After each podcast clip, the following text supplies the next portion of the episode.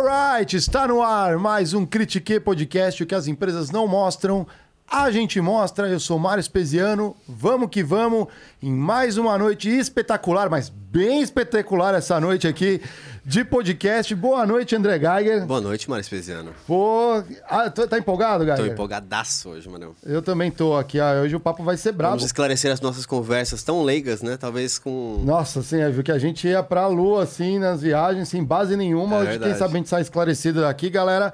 Mas, antes de apresentar o nosso convidado, ilustre convidado da noite, vamos falar de benefícios. Sim, que é quem porque- apoia a existência desse programa. Porque agora é um podcast que começa com benefícios, Marão. Cara, adoro essa palavra, benefício, né? Benefícios. Porque te- tem muita gente que vai lá, aí marca, tipo, vamos, vamos sair com o pessoal do trampo. É. Aí vai todo mundo se encontra, tem várias empresas e tal. Aí chega na hora de pagar, E aí? e o cartão, que não vale nada?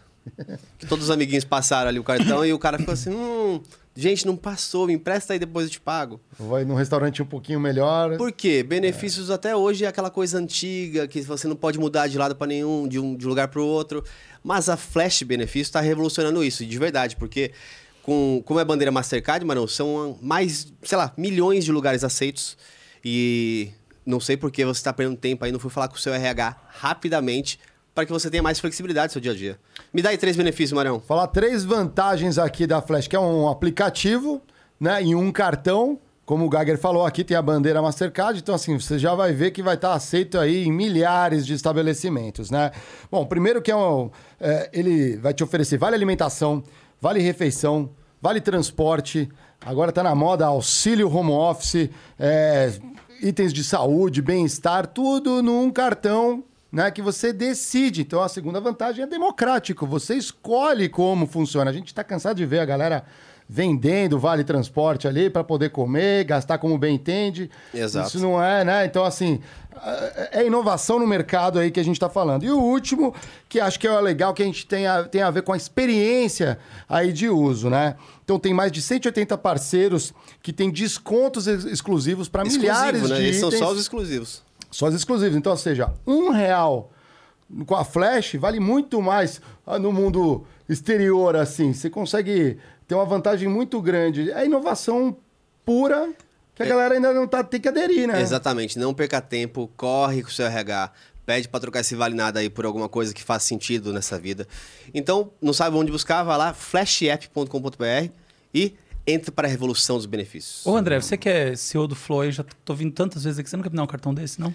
Ó, e pior que a gente tá tanto lutando para ter, a partir de janeiro a gente, todo mundo vai ter aqui. Então pronto, eu vou ter Todo também. mundo no Flow vai ter o seu cartão Aí, eu também. Flash Co- convidado para do usar cartão, com pelo menos alguma coisa flexibilidade. tem que ganhar, né, Já vir aqui. estamos, é, Não, a gente tem um presente, mas não é um benefício, é um Não, benefício critiquei aqui. E, e- e é interessante, fico muito, muito feliz com essa parceria, parceria porque é, a gente queria já algo flexível, buscou a, a Flash, conhecer um pouco mais a história deles, que é incrível também. E aí as coisas estão surgindo, estão movendo, como toda empresa tem que mover. Então, muito legal, muito legal de verdade. Obrigado pelo, pelo, ah, pelo adendo aqui. Bom, galera, vocês já viram aqui que é nosso convidado, já sabiam aí pela agenda, mas não vale a pena. Vou até assim dar um. Vamos brindar aqui para apresentar o nosso convidado aqui. Vou até que molhar o biquinho aqui, ó. Essa noite tem, hein, gente, ó.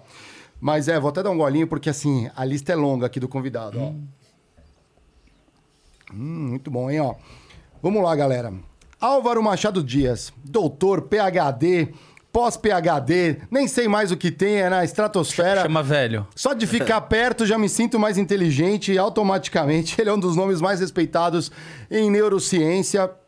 Ele também faz painel global de tecnologia no MIT Technology Review. Se você não viu o último programa do Critique, tá lá, explicamos aí um pouco da revista. A gente trouxe o André Michelli aí para explicar pra gente. É sócio da WeMind, que é um escritório de inovação. A gente vai falar de gestão, a gente vai falar de blockchain, será? A gente vai falar de é, neuromarketing, neurolinguística. Para onde vai o Critique essa noite? Neurotrabalho. Neurotrabalho, ne- metaverso, o que que tá na moda? Pergunta, muito boa noite primeiro, Álvaro, obrigado pelo, por aceitar o nosso convite aqui, eu critiquei, bem-vindo. Porra, foi uma honra vir aqui mais uma vez no, nos, nos Studios Flow, dessa vez para conhecer o Critique, super legal.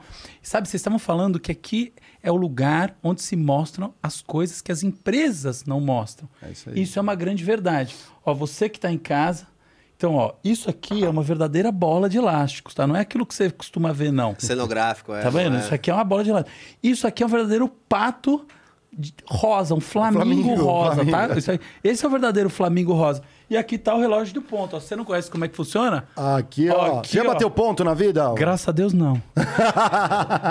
Só abaixar. Mas você tem intimidade, ó. Eu, opa, opa. Tem intimidade Aprende ali, ó. rápido, né? É. RH, valeu. Estamos a seis episódios batendo ponto corretamente. Não precisou ninguém lembrar hoje aqui na live. Valeu, Até obrigado. O, até o cara que não tem ponto bate. E é Exato. isso aí. Então, isso que as, que as empresas não mostram, pois é assim que é. Quer puxar primeiro ou eu mando eu a, a puxar- pedrada? Não, eu vou puxar a primeira, porque assim, a gente. é, O que é a neurociência, né? O- a- acreditamos que nós somos muito curiosos, talvez por isso que a gente está aqui. E eu acho que a curiosidade move o mundo é, de maneira muito intensa. Inclusive, acho que mais pra frente da conversa, eu tenho uma teoria que eu construí com base na sua teoria. Então, ó, vou validar aqui de frente com, com o mestre. É, mas antes eu queria começar do começo. Porque a gente, eu e o Mário, a gente, tinha, a gente morou junto quatro anos. E a gente tinha. Cara, os caras moram junto, continuam Não, amigos. a gente morou, a gente morou Eu junto sei, e continuam amigos. E, é. e É continuam porque eram amigos. quartos separados. Não, mas quem convive com o Geiger, olha, é assim, ou você vira amigo ou inimigo. É. E a gente sabe disso porque um virou Mário inimigo. também, é. Com certeza. Não, e a gente ficava discutindo sempre assim, ah, como, como a, a origem de alguma coisa. Então, Uhum. era nosso momento criativo ali era pegar algum tema específico e tentar trazer para trás. Uhum. E eu lembro que uma vez a gente conversou sobre a moda. Lembra, Marão? Sim. A gente falou assim, como começou a moda?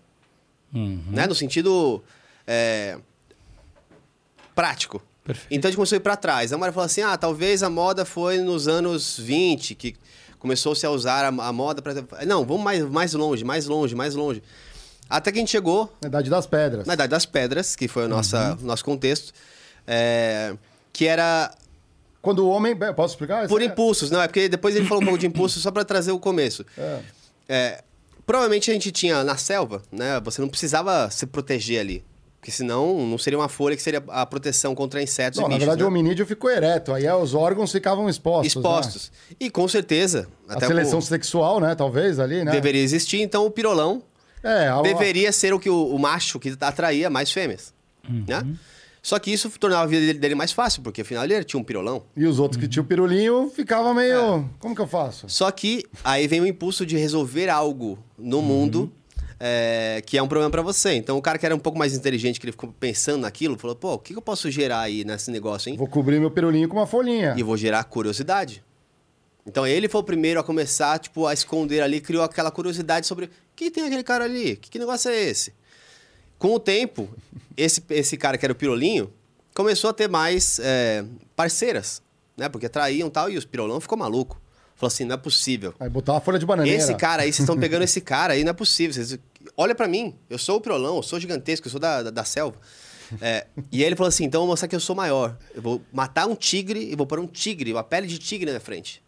Porque agora eu também cubro, mas eu cubro com um negócio que exige um O esforço. outro vai subir a montanha e pegar aquela florzinha que só dá no topo da montanha. Vou mostrar que sou bravo e vou florear aqui. Enfim, isso tudo é um ensejo pra começar dizendo que qualquer papo pode ser um papo com a gente, porque a gente Esse- sempre esse- eu, eu viaja. adorei esse papo, é porque realmente, esse eu queria saber, naquele momento, vocês tinham tomado um ácido Não, ou vocês não. estavam soltando a, a criatividade? Estresse pós-trabalho. Estresse pra- pós-trabalho, com Não, certeza. É muito bom, porque... é- Será que é- faz sentido o que a gente falou? Não tem o menor sentido. Não, faz super sentido. E é muito legal. Porque a, a ideia que vocês estão trazendo é a ideia da exclusividade. Do- é. Da, da exclusividade da- do vestuário. O vestuário como uma peça que te traz algo que não é idêntico ao das outras pessoas. Que é uma lógica sensacional. Mas olha essa outra em paralelo. Imagina que você tem um grupo. E esse grupo não está numa formação de caçadores-coletores que está aí distribuída na tal da idade da pedra, ou pleistoceno. Em outras palavras, esse não é um grupo tão pequeno e com uma organização tão frágil. Pelo contrário, esse é um grupo organizado em torno de um núcleo de produção de alimento, pós-agricultura. Uhum. Ok? Eu tenho uma razão para estar lá, que é que eu estoco alimento. E aí, nesse momento, eu preciso criar identidade. E a identidade tem uma, uma função clara. Eu preciso que na hora do vamos ver, todo mundo se ataque ali com força total para proteger essa reserva de alimento. Isso quer dizer guerra. E é, a visão que vem a partir disso é que a moda surge não como exclusividade, mas como a indumenta da guerra. A identificação. Calma, essa, Ó, Bruno Riss falou que foi guerra, Ou mas seja, ele errou no tempo só. É, ou seja, na hora do vamos ver, é, a- o surgimento do vestuário como peça exclusiva é uma derivação do, do vestuário como, como mecanismo de identificação do outro. Só que ainda não era o vestuário no sentido que a gente entende hoje em dia, tá? A peça eu vou botar isso, eu vou botar aquilo. Muito pelo contrário. São, são coisas como, por exemplo, uma tinta. Então, por exemplo, você tem até hoje. Então não é bem vestuário, tá bom? Então é indumenta e adornos. Então você tem realmente adornos pré-históricos que são eh, característicos e que a gente encontra características assim, que são, eles, a gente vê em vários lugares e hoje em dia em algumas sociedades isoladas eh, a gente nem encontra. E, e um- um deles, por exemplo, é o da pintura corporal. E é muito comum, você vê na guerra, né, você ter a pintura corporal idêntica. Por quê? De onde que vem a, a roupa, que se, o uniforme do futebol e essas coisas todas? Por que, que o torcedor usa um uniforme que é igual ao do seu time? São esses processos de identificação que geram essa força desse coletivo. E é daí que vem. E a moda, como essa, essa ideia do um que transgride o coletivo e cria o diferencial, ela só surge a partir do capitalismo, do capitalismo moderno. Por quê? Porque durante muito tempo assim, a- a- não existia um mercado para se comprar moda. O que existia era o desejo de possuir roupas, indumentárias, que permitissem você estar identificado com grupos que tinham um, um estatuto dentro da sociedade mais alto, para quase todas as sociedades organizadas do mundo. Então era esse o negócio. Por exemplo, para quem. Cê- Vocês pensaram, eu achei muito engraçado que vocês pensaram de um ponto de vista muito masculino, né? Em geral, esse ponto de Não, vista da ponto moda. de vista mais, É. é, digamos, é, reprodução. mais primal, Não, eu mais entendi, primal, é. mais límbico, talvez. Não, é. to- totalmente, mas, mas também masculino. Porque Ah, sim. é, quem está escondendo alguma coisa é o, o homem, é o agente é, Não, mas a mulher intencional. também pode esconder, né? A... É isso que eu tô falando, a narrativa É. de vocês, é, em Ah. geral, essa narrativa da.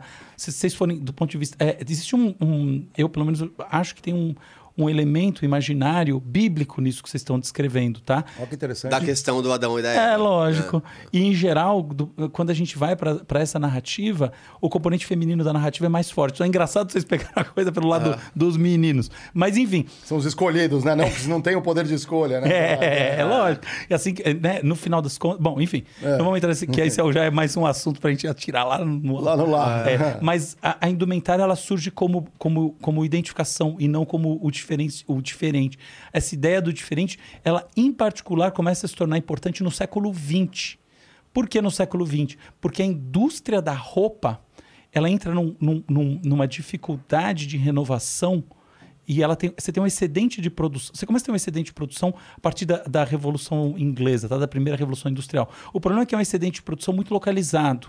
Depois você tem uma globalização da produção de roupa e você tem um- um- o desenvolvimento de diversas linhas de produção de manufatura na- nos Estados Unidos e outros lugares, enfim, que replicam o modelo inglês.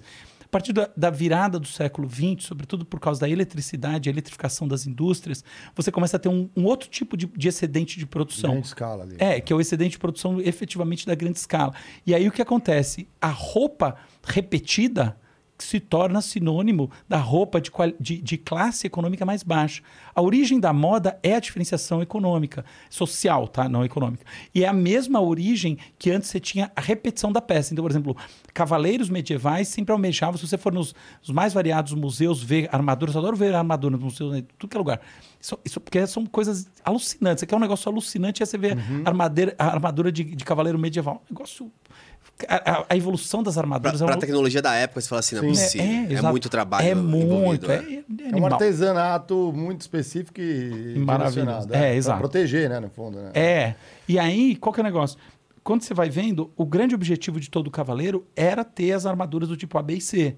E assim vai sempre. E as roupas também, as roupas femininas, etc e tal.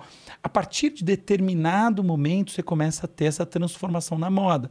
Então, por exemplo, um- um- um- um exemplo claro de transformação É do vestido de noiva. Eu não sou especialista em moda, tá? Não, eu sim, gosto mas de... é legal. A gente vai é- trazer aqui é. ainda. Então vamos trazer a galera de moda. Mas eu, Eu, eu, eu, gosto. eu- eu gosto, já participei de. de- eu, eu até eu fiz uma instalação na São Paulo Fashion Week uns, uns, anos, uns dois Ah, anos legal. atrás. É, fiz umas coisas lá. Agora fiz uma. No ano, no ano passado, na- com o pessoal da InMod, que é- também faz São Paulo Fashion Week. Uhum. Eu gosto dessa, dessa área, acho uma área muito interessante. Design e moda são duas áreas da criatividade que não são bem arte, então elas não têm essa coisa tão, vamos dizer assim, essa bolha né, da, da arte. Então elas são mais populares e, e, ao mesmo tempo tem muita criatividade. Eu curto. Mas eu não sei tanta coisa. Eu vou, vou falar só um pouquinho, mas, por exemplo, um exemplo legal é do vestido de noiva. Porque os vestidos de noiva tradicionalmente eram vermelhos.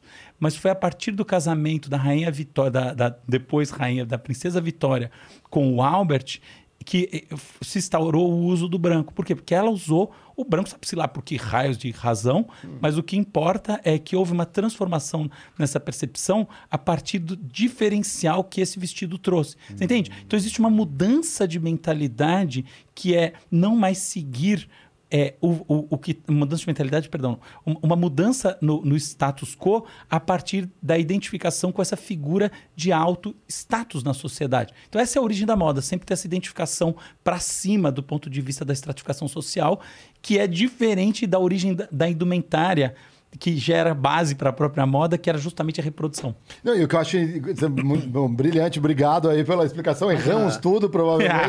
Mas é, eu gosto da palavra moda, porque na estatística, moda é o evento que mais acontece. Então, tem a ver com a produção larga escala, usar as mesmas roupas, o que a gente usa. Mas é, quando a gente fala de a alta costura, a- a- o que lança os impulsos de moda, são coisas extremamente exclusivas que poucos têm acesso. E depois os outros vão copiando um elemento e outro, e aí começa a se Exato. democratizar, digamos assim, todo mundo tá usando. Então, que É. se lançam as grandes marcas Prada, E no- Gucci, depois de uns anos tá tudo, todo E- mundo usando. Exato. E com o capitalismo isso se, se intensifica, né? No sentido de que até posso ser um fake news, o Watts pode checar depois. É o Watts é Mas nosso o- estagiário O sênior. Papai hoje. Noel era azul, não era? A Coca, não foi a Coca que mudou pra, Acho que era uma- não, pra não, então, vermelho? esse- Nicolau, né? esse- é exatamente. Essa, essa ideia de que foi a Coca que mudou o Papai Noel para vermelho não é verdade. O que a Coca fez foi se apropriar de- maneira estratégica, do ponto de vista das suas propagandas, do Papai Noel. Da figura, né? É, mas de fato a indumentária não necessariamente era vermelha no Papai Noel, tá? Isso tá- tem várias, tem uma variação nesse, nesse esse tema mesmo. Pode mandar uma pedrada aqui? Pode pedrada, Manel. A gente toma a decisão racionalmente ou pela emoção? Ou uma combinação? É, é uma belíssima pergunta e a minha resposta mais sincera mesmo é que tomar uma decisão racionalmente significa, em quase todos os casos, tomar uma decisão emocionalmente. E eu vou dizer por quê. Não é por nenhuma filosofia barata de botequim. Não, assim, não que filosofias de botequim sejam baratas. Às vezes elas custam um, um- um fígado, tá? Pelo menos uma cirrosezinha básica, elas, elas às vezes saem caro. Mas não é isso, não. É o seguinte. Quando a gente vai decidir alguma coisa que tem relevo pra gente, a gente, em geral, navega um universo de projeções de cenários possíveis. Ou seja, a gente coloca a nossa mente a serviço da construção imaginária do vir a ser. Poderia ser desse jeito, poderia ser desse jeito, poderia ser desse terceiro jeito. Aí a gente constrói esses cenários possíveis usando elementos mentais que a gente, enfim, usa como numa, numa sintaxe, tá? A gente organiza as coisas. Então pensa, poxa, será que eu aceito esse, essa oferta de emprego? Será que eu continuo procurando? Será que eu desencano e abro uma empresa? Tá? Eu, eu penso sobre esses cenários, tá? Estendi- do ponto de vista extensivo, ou seja, eu imagino no tempo como isso pode ser e concentro isso dentro de um espaço mental. Eu penso um tempo nesse, depois eu penso um pouco nisso, um pouco nisso. Não é pensando nos três cenários que eu determino qual que é o cenário que me traz maior sensação de que ali está o caminho bom, ou em outras palavras, utilidade esperada. Não é assim. É a partir daquilo que eu sinto em relação aos três cenários.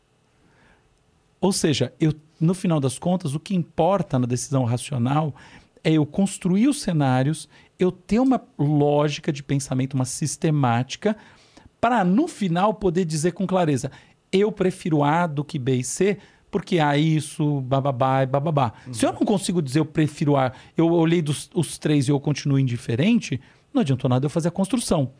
Em outras palavras, a emoção, não como uma emoção incidental que entra no processo, como assim, tipo, de repente eu tô nervoso aqui, aí entra essa emoção. Não é isso. Mas a capacidade de preferir envolve um componente afetivo, que é, em outras palavras, a capacidade de sentir uma inclinação em sentido alguma coisa, que é um gostar. Um julgar, né? De certa forma, assim. É um julgar, exatamente. E isso, é, isso era sabido já no século XIX. Acontece que, conforme o, o estudo da própria racionalidade foi, foi se tornando mais relevante, essa lógica foi sendo esquecida. Então, aí toda a questão, por exemplo, de como é que eu construo os, os processos lógicos até uma tomada de decisão foi se tornando tão importante como tema, como reflexão na vida das pessoas e até hoje nas empresas, que a questão de, no final das contas, o que, que eu quero, para onde minha volição, minha intenção aponta, foi se tornando menos importante. Mas se eu não sei o que eu quero, que adianta eu construir racionalmente, construir de qualquer jeito? Então, isso inclusive explica porque tem gente, a gente conversa com a pessoa e a gente vê que não é só que ela não tem tanta racionalidade, ela não é tão inteligente do ponto de vista de processo mesmo. Então, os processos são todos meio. eles- Caóticos, É, né? caótico. Mas essa pessoa parece que ela, ela sabe o que ela quer. E a gente fala, cara, e dá certo para essa pessoa. Porque essa clareza de onde você quer chegar é uma coisa que às vezes conta muito mais do que essa capacidade de construção que vai usando o que a gente chama de processos hipotético-dedutivos. Que quer dizer o quê? Eu crio uma hipótese, deduzo o que, que precisa para chegar lá nesse ponto. Aí eu implemento isso, ou seja, faço isso acontecer. Aí eu crio uma outra e assim eu vou construindo a vida. Tá, eu posso construir um monte de coisa. Mas no final das contas, se eu, quando eu olho para esse caminho inteiro, eu falo, mano, que, que raios de caminho? O que, que adiantou? Que é um exemplo bem claro para você que está em casa, é esse negócio de querer ganhar dinheiro acima de qualquer coisa. Mas tá bom, ganha dinheiro quando você quiser, só que saiba que aquela, que o, o chavão é verdade, e muitos, em geral, chavão é verdade, caixão não tem bolso. Então, você pode ficar nessa construção para simplesmente chegar num determinado momento e falar: eu abdiquei de parte relevante do meu tempo para ser feliz, querendo uma coisa que, um, não me trazia felicidade quando eu tinha ela, nos poucos momentos que eu podia, porque eu estava sempre buscando essa outra coisa. E dois, teve um custo da oportunidade, ou seja, me fez abdicar de algo que gerou infelicidade. No final dos contos, o que, que adiantou? Mais inteligente do ponto de vista adaptativo é a pessoa que não pensou nada disso, não teve estratégia nenhuma, falou, ah, eu sei lá, vou ser feliz e pronto. É, e- e- eu acho que Mas isso de tem um- os valores sociais, né? Aquela coisa que Naturalmente. empurra a gente, vivemos em comunidade, que legal. Eu acho que isso, de, de alguma forma, entra num, num certo paradoxo da ignorância, assim. Porque, de um lado, é, falam que a ignorância é uma benção, né? Só que, sim, quanto mais você não sabe sobre algo e se mantém na sua zona de conforto, menos riscos você tem na sua vida. Mas, ao mesmo tempo, tem muita gente que toma decisão que pode ser equivocada, justamente pelo, só pelo fato de, de ser ignorante, de não conhecer o outro lado. Então, imagina que eu tenho três é, hipóteses na minha frente: seguir no meu emprego, empreender ou é, fazer as duas coisas mesmo no, né, no meio do caminho. Então, não faço nem bem uma coisa nem bem a outra. É, muitas vezes as pessoas falam assim: ah, mas eu não posso empreender porque isso seriam grandes riscos, A, B, C, e começa só a colocar os problemas. Porque ele é ignorante e não, não enxerga de fato aquele, aquele espaço como balizar na cabeça é, quando você vai tomar uma decisão, tentar é, pôr mais um pouco de racionalidade dentro da, da, da balança, para saber se aquela minha decisão está sendo tomada porque eu sou ignorante ou porque de fato eu tenho impulsos que me levam para aquilo. É, essa é uma pergunta daquelas, assim, né? Que a gente podia, tipo, vamos parar, agora não pode fazer mais nenhuma pergunta, vamos até o fim só nela. É, legal. Eu vou, eu vou colocar isso, a sua pergunta da seguinte maneira. Imagina que a gente está passando por uma rua movimentada, tá bom? E essa rua, ela, ela faz o contorno de um quarteirão. Então a gente está aqui num perímetro, tá? Passando aqui com o carro.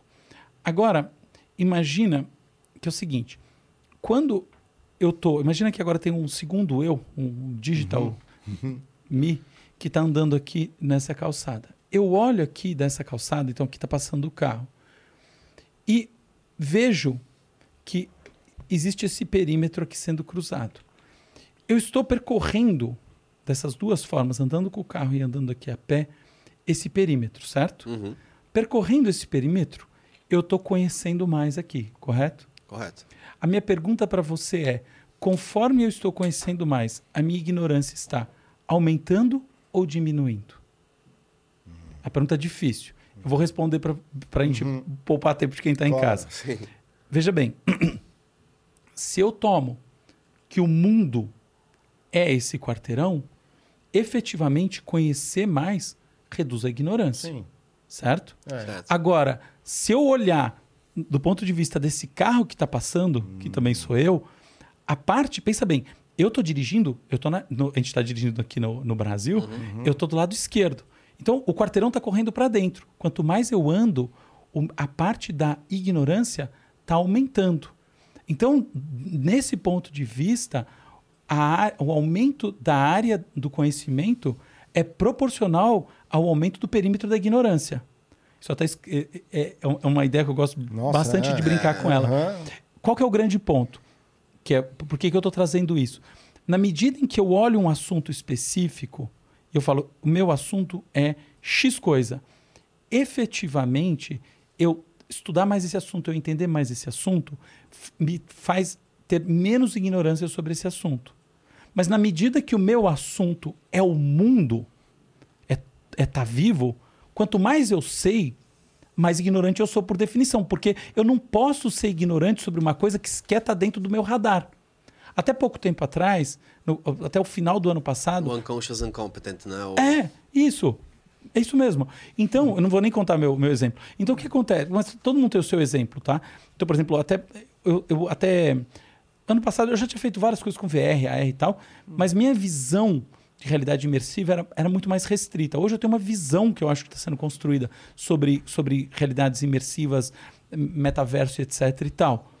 Eu, hoje em dia eu tenho questões, eu vim no carro pensando até aqui sobre questões envolvidas nisso, que elas não existiam. Eu não tenho resposta para elas, eu sou só completamente ignorante em relação a elas. Antes eu não tinha essa ignorância porque eu não tinha o próprio o, o paradigma para pensar. Por que, que eu estou trazendo isso? Não é para simplesmente faz- trazer uma filosofia aqui no meio, fazer uma reflexão filosófica fora da caixa. É para te dizer o seguinte: olha só, antes de, de, de responder, eu tenho que dizer o seguinte: tem ignorância que é boa. Então, eu não acho que quando a gente desconhece alguma coisa, a gente tem um problema. Uhum. A gente tem um problema quando a gente desconhece que desconhece.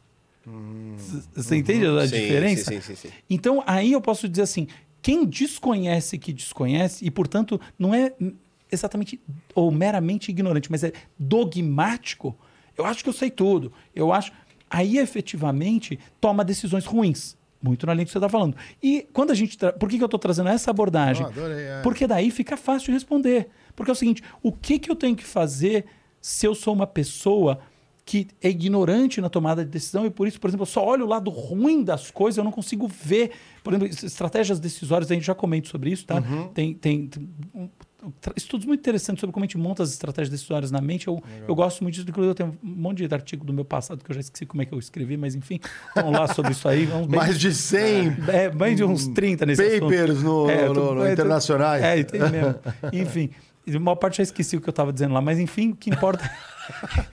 Faz parte. é, né? lógico. Mas enfim, o ponto é: quando a gente vai dizer assim, poxa, mas essa pessoa, ela só olha esse aspecto, ela só olha o lado bom. Ou ela acha que uma única variável, uma única coisa. Esse aqui eu, só, eu vou comparar três, tipo, três viagens que eu posso fazer. Uma, eu só penso assim: ah, aqui faz calor, aqui faz frio e aqui é, faz, tem um tempo que é morno. Cara, mas tem mais 20 coisas nessa viagem. Tipo, você está construindo um, um modelo decisório muito empobrecido. A pessoa que tem certeza que não é isso mesmo, que é dogmática e não meramente Aham. ignorante, precisa melhorar os seus modelos decisórios, em primeiro lugar, identificando em si mesmo a ignorância sobre a própria ignorância. É o critique que vocês trazem. Sim. A pessoa ter essa autocrítica e um pouco de noção do quanto ela é ignorante ajuda. Eu sou ignorante pra caralho. Isso, assim, vou te falar, um dos poucos méritos que, que, enfim, a vida me trouxe foi, foi de ver isso, a ignorância total. E aí, com, essa, com a ignorância, você vai vendo e fala, você, esse assunto aqui, realmente eu não sei, eu, eu acho que tem alguma coisa aqui, mas tem que olhar essa coisa. Essa é a resposta. Investigar, né? Investigar. Agora, do outro lado, a ignorância de você olhar e falar, tá bom, aqui existem três lugares eu- que eu posso passar minhas férias. E eu tenho My brother in law died suddenly, and now my sister and her kids have to sell their home. That's why I told my husband we could not put off getting life insurance any longer. An agent offered us a 10 year, $500,000 policy for nearly $50 a month. Then we called SelectQuote. SelectQuote found us identical coverage for only $19 a month, a savings of $369 a year.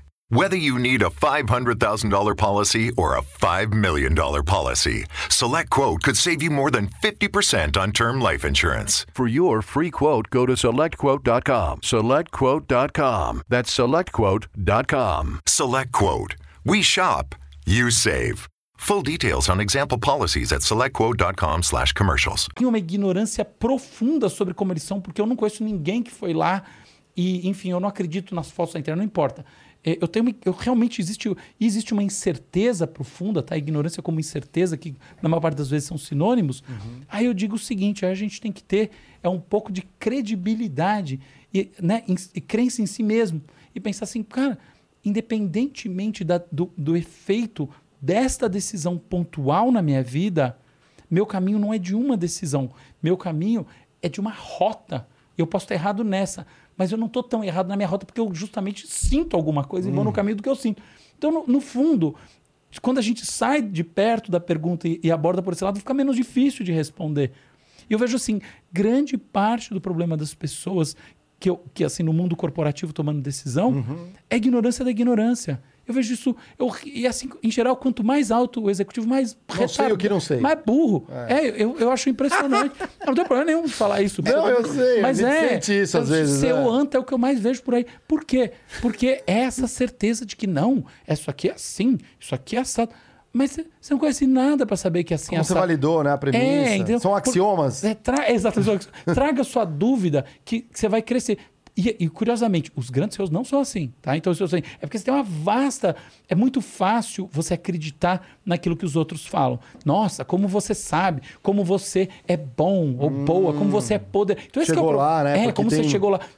Eu, eu tava falando agora há pouco, tava dizendo pro, André isso, né? Falou, pô, cara, nossa, é quando você chegou, se leva a primeira vez, você falou, quando? 31 anos? Eu falei- Eu até brinquei, né? Seus pais ficaram orgulhosos. Cara, são coisas assim, brincadeiras assim, que fazem, às vezes, as pessoas adquirirem um, um- um grau de autoconfiança que é deletério, que faz depois elas acharem que não existe um espaço para se ter dúvida. Eu tenho certeza que são essas as dimensões. Mas tem uma borda aqui que, se você abrir, tem um monte de ignorâncias para você ter.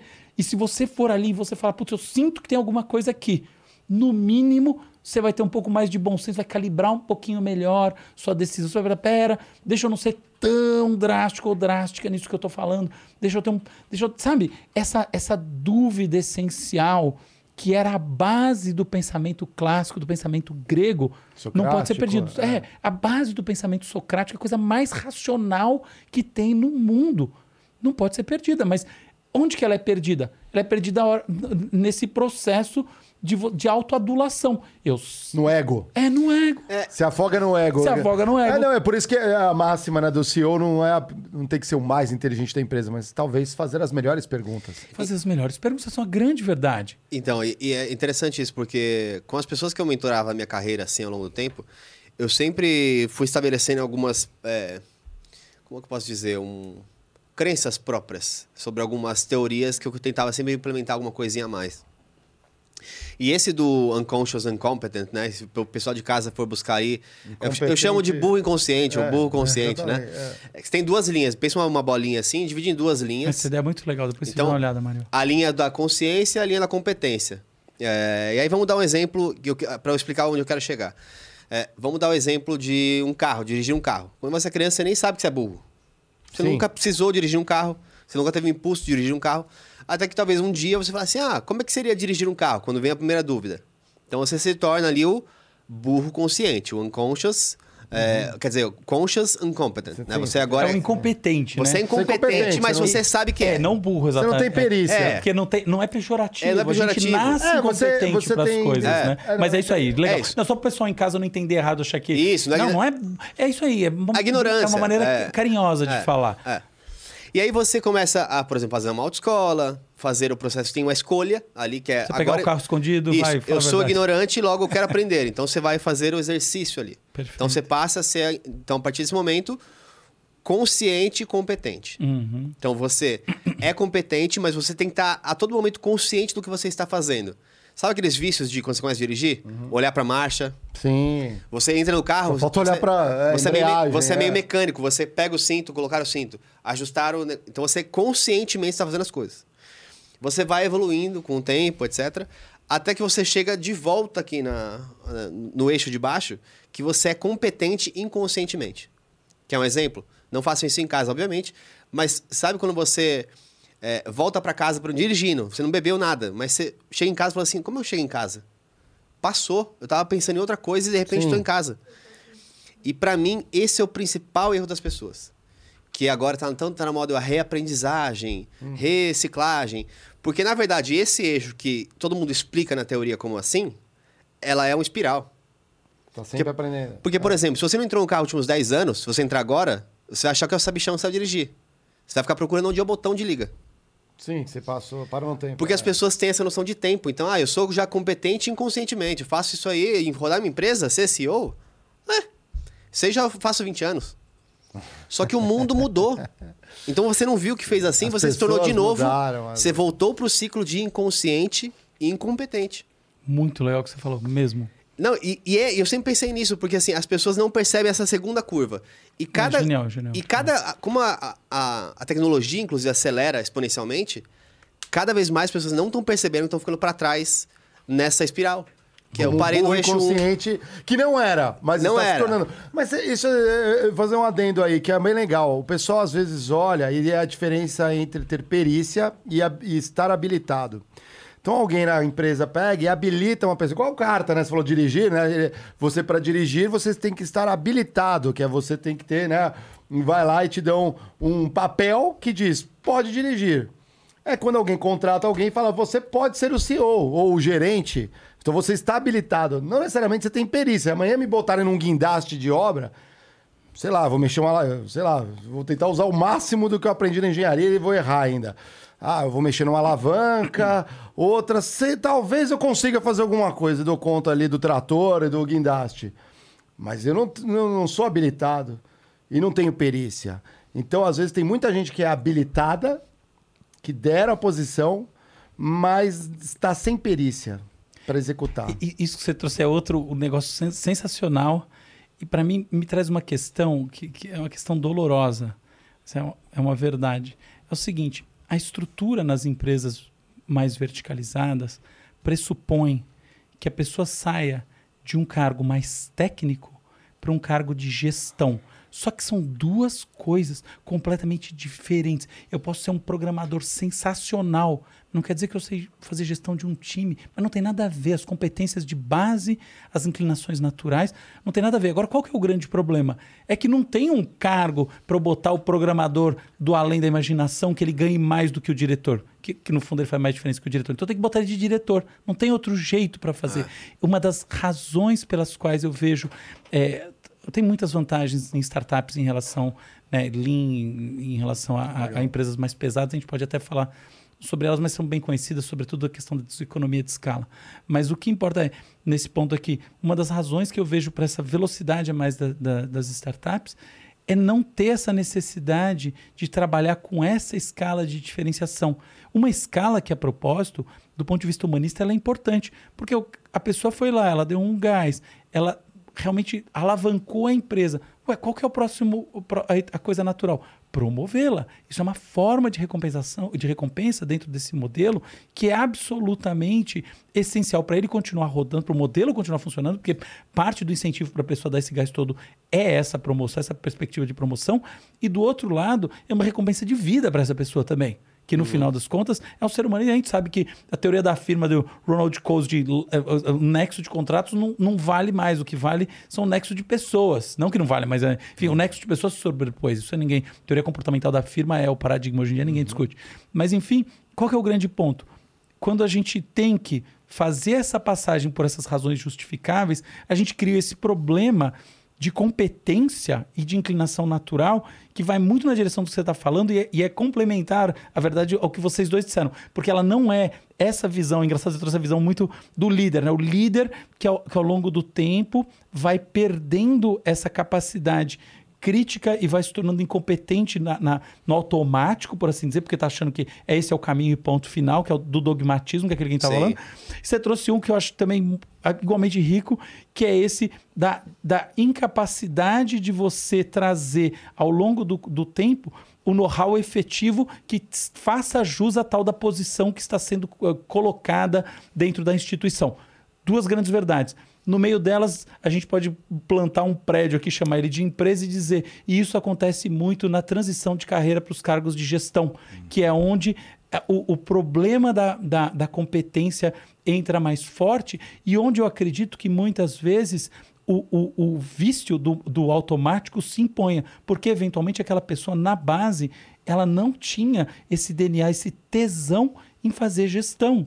Às vezes ela é muito boa nessa Perdeu outra um coisa. grande cara técnico. É, o problema é que esse cara técnico também, é, ele não quer, tá bom, então eu vou ser o cara técnico, vou ganhar metade do diretor. Mas como assim, se eu sou cinco vezes mais importante? Quem nunca viu aquela loja de carros que tem um vendedor que é muito mais importante que o diretor? Eu não vou mencionar, mas eu conheço de nome, é, é, em loja imensa, tá? E verdade. O vendedor mais importante que qualquer diretor, mas qualquer diretor. Se, se a coisa fosse menos engessada, aquele vendedor deveria ganhar mais do que o diretor. Só que não é que menos engessada, é uma coisa muito mais complicada. Porque você faz isso, você gera um seu lema com os outros vendedores. Então, esse não é um problema fácil de resolver. Não é que ninguém pensou numa saída para ele. É que ele reflete é, dificuldade, é, vamos dizer, contradições intrínsecas ao modelo de verticalização profissional. É isso. Joga no bônus. Não é assim que resolve normalmente. Não, É. e, e cada vez a gente tem mais informação, não? Então a gente tem hoje em dia Glass Doors da vida, então qualquer pessoa tecnicamente consegue saber o salário do diretor, do gerente, do vice-presidente, todo mundo. Então o que antigamente talvez fosse uma coisa meio, ah, mas eu não sei realmente quanto ele ganha. Agora, Google, É, você sabe fácil. quanto seu chefe ganha. Exato. É, pior que Exato. É. E é isso. Eu- eu- e, e em cima disso ainda tem o fato de que a gente está numa economia de status.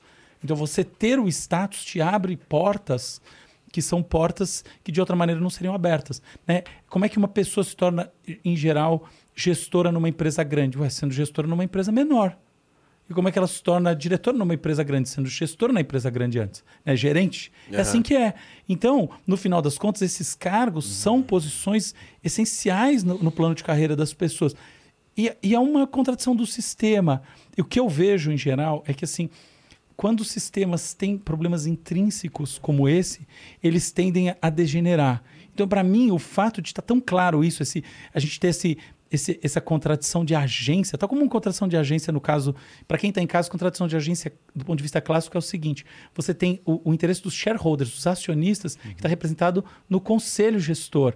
E embaixo você tem os executivos. O executivo, em geral, tem um incentivo para gerar resultados mais rápidos, mais imediatos do que os shareholders, que quem tem ações e o conselho. Então aí você tem um conflito que é tratado, em geral, por quem estuda essas coisas, como conflito de, de, de agência. Só que os conflitos de agência também existem nessa outra esfera, e aí você tem esse, esse conflito entre a posição de gestão e a posição de execução técnica, que, em geral, compromete o próprio edifício é, corporativo e eu acho que é razão suficiente para gerar um declínio desse modelo, tá? Então eu acho que assim, a- o predom... não vou dizer o predomínio, mas esse crescimento assustador das empresas de estrutura flat, para quem está em casa, flat quer dizer que ela tem poucos níveis hierárquicos em relação às empresas tall, que são as que têm alto nível hierárquico, Muitas startups É. estão adotando, né? Exatamente. Reflete isso. Então, qual que, é a solu- qual que é a solução?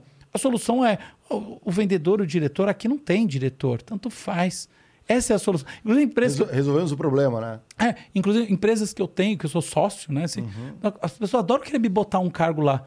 Hoje mesmo eu vi um, um papel lá, a pessoa foi botar um negócio, estava escrito que eu era o CEO. Depois você tá louco?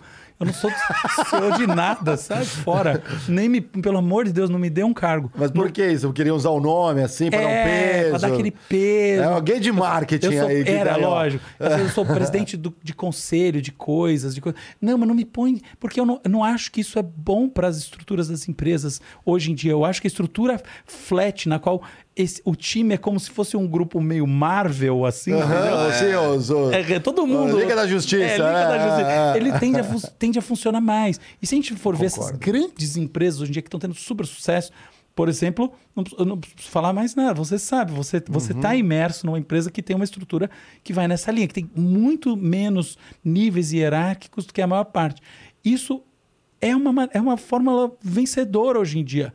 E é isso aí. Então, como é que você resolve? Você resolve fundindo as duas coisas. Aí não tem muito. Então, essa pessoa é pessoa de. É CIO?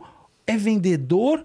Ou é ou é a pessoa técnica que programa o negócio? Mano, não tem, tanto faz. Se quiser, chama de head, todo mundo é head, tá bom, tá resolvido. É isso aí. É, todo somos mundo Red. É, isso. É, um cabeça. É tudo cabeça. Todo mundo tem cabeça. Só tem cabeça aí. Só tem cabeça. Todo Nós mundo tem somos cabeça. alvo dos Red Hunters. É, isso aí tudo é. Head of Podcast Business Flow. Exatamente, é. Como que você colocou? Ele era o. É, é, esse é um bom nome. Eu Officer. coloquei CCO quando eu entrei no Flow. Olha que legal. Que era o Chief Cu- Curiosity Officer. Curiosity. Meu papel era ser curioso e ficar perguntando pros outros: o que, que você Esse faz? Eu adorei. O que, que você faz? Como é que você faz? É bem na linha que eu disse. É tipo nada. O que, que eu sou pra nada? Sei lá. Vamos me dar um nome aqui. Eu tô é, aí. meu. Vamos dar um nome, Faz o que tem que pronto. fazer. É, né? vamos fazer um negócio aí. Mas vamos- será que não existe um apego àquilo, voltando àquele ponto do ego, que é assim, precisa ter o, Eu- o crachazinho da empresa, Claro que precisa sim. mostrar que é alguma coisa, né? Claro que sim, mas eu- é, nesse sentido que você está colocando, eu, eu vejo que o, o grande, assim, o leitmotiv que você está lançando luz, sobre o qual você está lançando luz, é o, o do, o do, o do orgulho próprio, tá? desse brio. Eu acho que não é só isso. Eu acho que isso não é o fundamental. O fundamental é a escada mesmo. Existe uma escada invisível e a pessoa se torna gerente numa empresa pequena, depois ela se torna gerente numa empresa grande. Aí ela se torna diretora numa empresa grande, aí depois, é, sei lá, VP no- numa é. média. Aí ela pode se tornar VP numa grande, eventualmente. Então, essa escada é muito prática. Então, não é só isso, não. Tem um sentido prático. A pessoa quer um cargo de gestão, porque o cargo de gestão é o caminho dessa escada, senão ela não faz essa escada. Então o problema não é exatamente da pessoa, não é justo dizer que, que, que o primário, o problema primário está no, no, no executivo. Não é. É essa escada. O que acontece? É um modelo, no É um modelo. Aí tem umas empresas espertas que falam: não, peraí, vamos fazer o seguinte, vamos criar um outro modelo. E aí o que acontece? Elas decolam. Primeiro porque as pessoas querem trabalhar lá. Porque elas falam, nossa, que bom que não tem essa pressão, que bom que não tem esse negócio, que bom que todo mundo aqui é igual, ou mais ou menos igual, assim. Uhum. É, vamos dizer assim, que bom que aqui a- a- o mérito de verdade. As ideias valem o mesmo. As- ai, genial. As ideias, que bom que, é que as ideias valem o mesmo. É isso. Então, essa é a fórmula de sucesso hoje em dia, né? E só um, só um pontinho em cima desse, lembrando que a gente está cada vez mais numa sociedade de transformação da informação. E as sociedades de transformação da informação e não de produto, elas envolvem elos que são muito mais maleáveis. Então, um dos problemas de você ter cadeias muito verticalizadas, um monte de cargo. Eu tenho o analista, o blablablista, o Júnior, pleno, sênior. é, exatamente. Sim, super sênior. eu ter essa coisa toda aí é que no final das contas, se eu preciso reestruturar o Lego, eu vou ter um ou vou ter um turnover do tamanho do mundo, ou eu vou ter uma redefinição de ações das pessoas, uma necessidade de treinamento, de mindset, que vai ser disruptiva da mesma maneira, no sentido que disruptivo é negativo. Por sinal, quem está vendo em casa, no mundo das empresas, disruptivo não quer dizer o que é no mundo fora, que parece que é super lindo. Disruptivo, falou em disruptivo, É. o executivo sai correndo. Virou verbo. É. Disruptar. Disruptar. meu Deus. Então, esse não é o do disruptar, esse aqui é disruptivo no sentido do cara É, quebrou tudo. quebrou. Porque ninguém mais faz nada. Não nada mais tá Romper, certo. né? Rompeu, rompeu. ninguém aperta o botão certo. Então, é isso. Então, é, é essa, essa lógica de ter um Lego com menos, menos etapas para cima, que é mais facilmente reorganizável, é a lógica vencedora hoje em dia. Nossa, é fantástico. A gente teve um episódio que a gente falou sobre um fenômeno que acontece nas empresas, que são os jabutis nas árvores, que tem tudo a ver com isso. Mas a gente se indagou e a gente deixou a questão aberta aí para o público, que eram duas questões. Quantas vezes a gente falava jabuti, se você não viu o episódio, 87. indicamos. Ah, então, Spoiler, a, alert. A galera, alguém tem que conferir, porque eu não conferi, alguém falou que era isso e precisava conferir. Acho que o Natan conferiu. E ganhou um Pix. Não, e o segundo era: será que esse fenômeno no- é, não tem mais a ver com o modelo social que estamos, por exemplo, aqui no Brasil, onde alguém muda a carreira técnica né, e vai para a gestão, porque realmente vai ter o benefício financeiro, a recompensa financeira.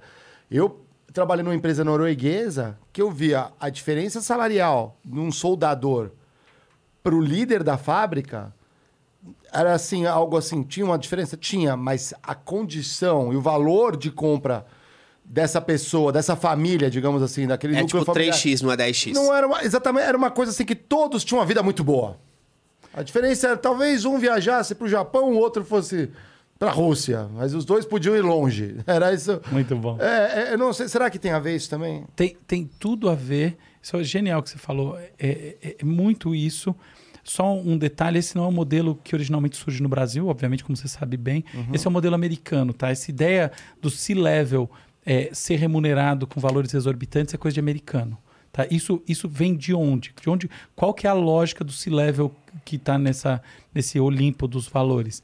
É a lógica de que a empresa, no final das contas, ela é menos organismo e mais indivíduo. É lógica de individualismo do individualismo cultural forte. Então, quando você vai para um modelo escandinavo, você está indo para uma lógica um pouco mais coletivista, tá? Então, o modelo IKEA, por exemplo, o, o- a gente sabe bem que eu esqueci o nome agora daquele cara que era o, do- o fundador lá, o visionário. aham. É, puta, Busca aí, Otis, é o um, um dos caras mais interessantes que tem para se estudar.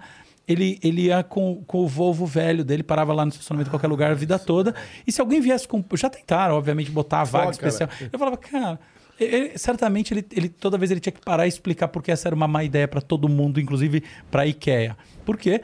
Não preciso dizer para todo mundo que, que, que entende o case, mas para quem não entende, porque a sinalização de que acima de tudo aqui a gente tem um organismo e não uma cabeça separada do corpo é o que fazia a empresa funcionar tão bem harmonicamente, com menos turnover e muito maior capacidade de, de transformação interna do que as, do que as concorrentes.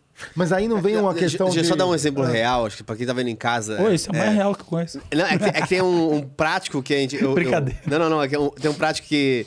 É. Um, O estacionamento do... da Suécia. Eu contei já essa história aqui. Suécia- não, de Panamá, no Panamá, PG no Panamá. É a mesma Qual? coisa. De para. Longe? Pode explicar, explica aí o É que no Panamá não era bem assim, não, porque tinha muito brasileiro lá. Ah, então, mas, é que a o que é o seguinte, estragou né, o modelo. Ti- é, mas- tinha uma, é, tinha uma, uma fábrica aí na Suécia, que aí foi um diretor da, daqui do Brasil visitar.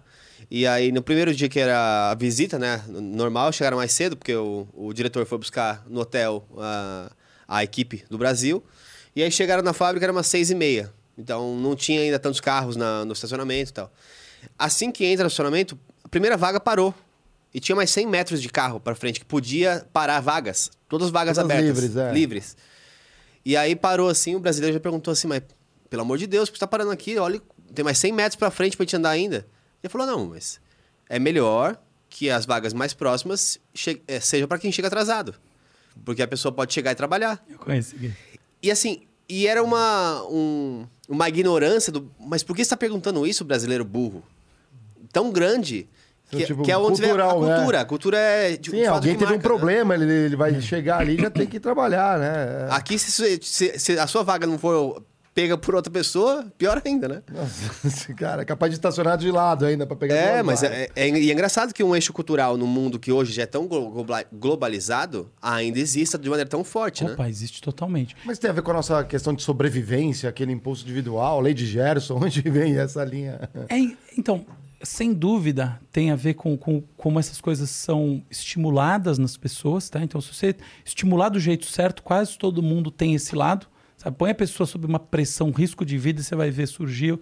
Ou, em geral, se o risco de vida é real, você vai ver morrer. Então, isso existe. Mas eu, eu pessoalmente acho que nesses casos, como, como não são estímulos, são estímulos crônicos, não são estímulos agudos. É uma, são, é, a gente chama isso de cultura, né? O que é cultura? Estímulo crônico. Então, é, é muito mais dado pela percepção do dia a dia. Então, por exemplo, o que, que vai determinar essa, essa inclinação natural de deixar a vaga para o outro? Outros processos parecidos, no qual você pensa o resultado para o todo conta mais do que o resultado das partes, seja eu a parte ou qualquer outra parte. Se você está convencido que é um jogo cooperativo, colocando do ponto- na linguagem da, da teoria dos jogos, e não um jogo de soma zero, é isso que você vai fazer. Onde que surge o, o- é onde surge, mas porque onde o diferencial ganha momento, né? O oposto disso, no modelo de cultura corporativa americana, que é a ideia justamente de que é um jogo de soma zero do ponto de vista do executivo. Não quer isso não é falar mal do executivo, é porque o próprio executivo está tensionado por métricas que colocam é, é, é, ele enquanto ele ou ela, né, na berlinda em relação a essa percepção do sistema, do sistêmica no sentido bom da palavra sistêmico. Isso acontece demais. Então, você põe aquela pessoa numa, numa lógica de que, olha, no final das contas, não, vamos pensar no modelo de uma escola. Não importa a sua participação, não importa o que você fala, é a nota na tua prova.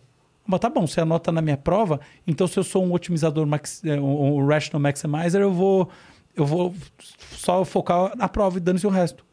Mas não é isso que você está trazendo para a pessoa, se ela é raci... A gente não está falando de vestibular é racionalidade. isso, né? Os cursinhos é, a gente não é. está falando de racionalidade, isso aí que é, que é a decisão racional.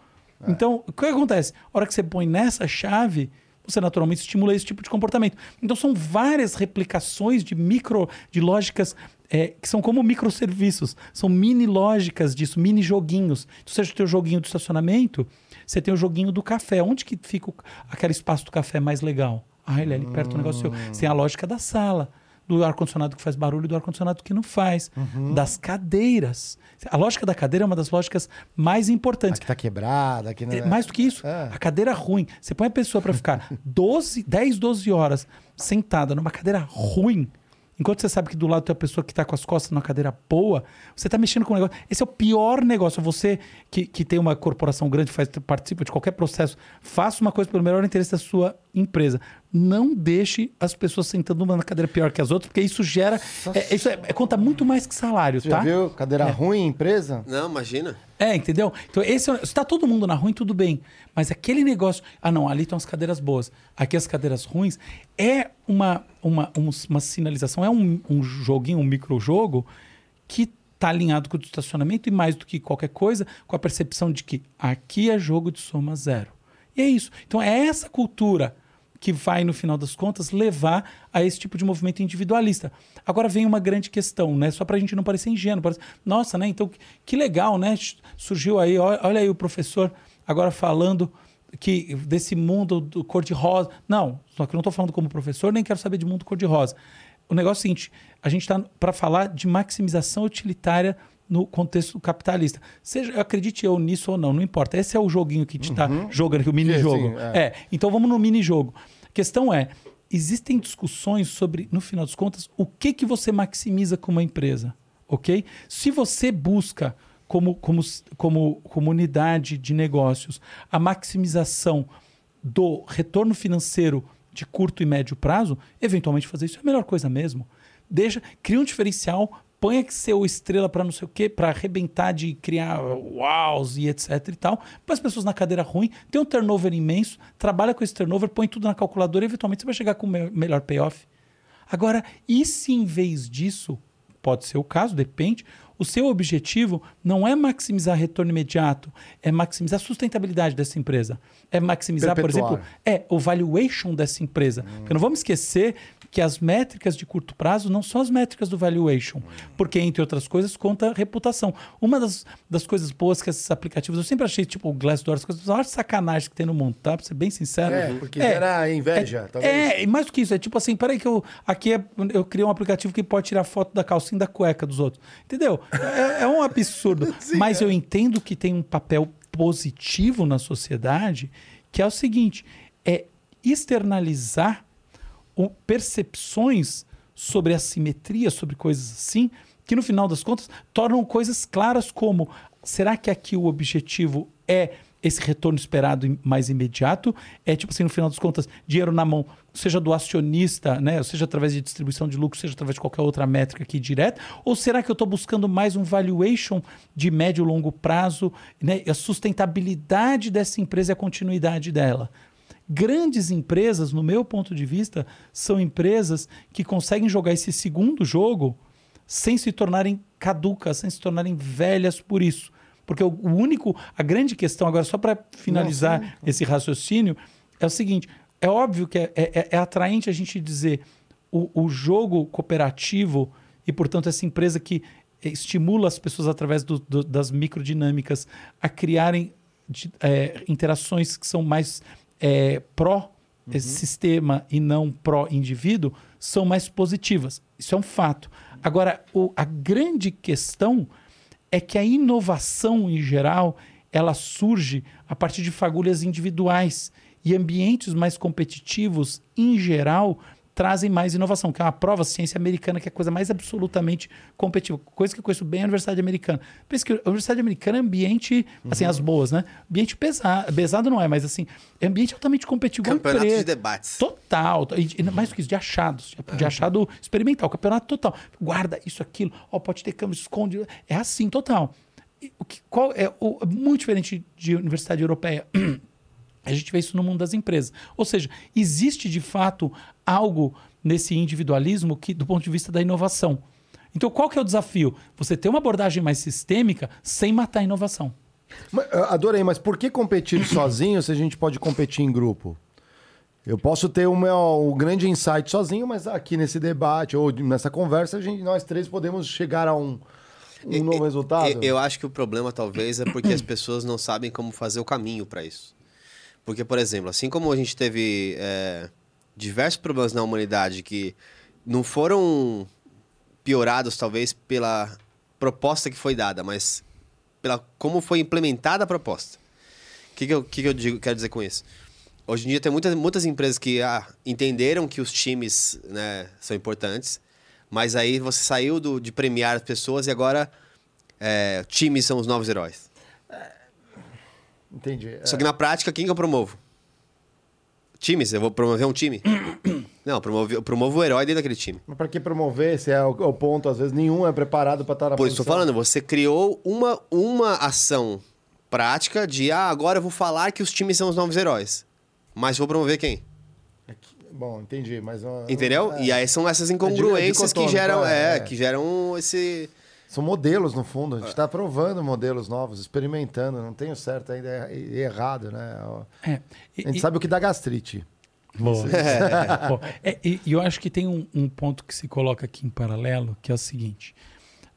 Num, num universo mais vibrante do ponto de vista da inovação, então pensar, por exemplo, o ecossistema americano, modéstia à parte eu conheço bem, como é que as coisas funcionam? Você tem esses hubs, que são as empresas grandes, médias e grandes, que elas compram suprimentos com uma lógica, elas compram empresas com uma lógica parecida com a compra de suprimentos. E aí você tem, assim, se, se a gente parar para ver, a gente tem o, o landscape, o, o, o, o- ambiente de, né? de, de, nego- de inovação, ele funciona em duas bases. A gente tem inovação nas universidades de ponta, então isso, isso é muito forte nos Estados Unidos, e aqui também, mas é muito forte. E você tem inovação dentro das empresas. As inovações que a gente vê dentro das empresas, quase sempre, elas vêm da aquisição de uma startup. Que por sua vez, por que, é tão fácil para as startups terem um seed lá, terem alguma coisa, enfim, serem adquiridas, pelo menos em parte? Porque faz parte da cultura das empresas maiores comprar empresinhas como elas compram qualquer outro suprimento. O que acontece? Essa competição, ela está se dando originalmente nesse ambiente mais horizontal e ela não é direta. Então, por exemplo, hoje em dia, no mundo do metaverso, eu posso dizer, tem umas três, quatro tecnologias que eu estou acompanhando o nascimento delas, que eu sei que estão, estão assim, tem, cada uma delas tem grupinhos de três, quatro pessoas que estão ali realmente quebrando a cabeça a sério mesmo, fazendo alguma coisa a sério, registrando patente, etc e tal, e negociando a própria aquisição da empresa. Aquis- adquirir a empresa, adquirir os executivos que vêm junto, né? Porque o papo de adquirir empresa que as pessoas não lembram é que não é que você compra e o cara vai embora, vai pra Caputo tomar morrito, no, tomando, no Chaves, é. aí ele segue lá trabalhando. Já É ele e ela. de M&A, é, É, sabe. muito bem.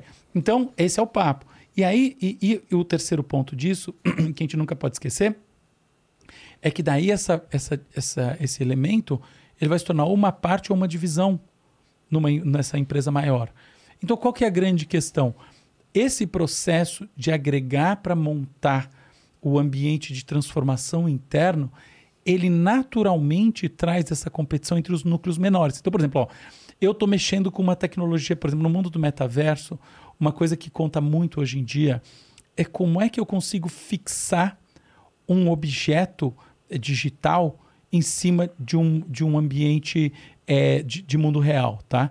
Então, tem um negócio chamado Sloan, que é, que é uma, uma, uma, uma abordagem para eu criar uma representação paramétrica aqui do, do ambiente, proje- tá? Então, por exemplo, imagina para o pessoal que está em casa para ficar um negócio simples, que eu estou aqui digitalizando como é que é esse ambiente, que é um ambiente tridimensional, para eu encontrar exatamente onde está essa superfície da mesa para poder apoiar uma garrafa de plástico, que quando eu fizer aquela brincadeira com o celular de realidade aumentada, ela fique realmente totalmente sobre a mesa.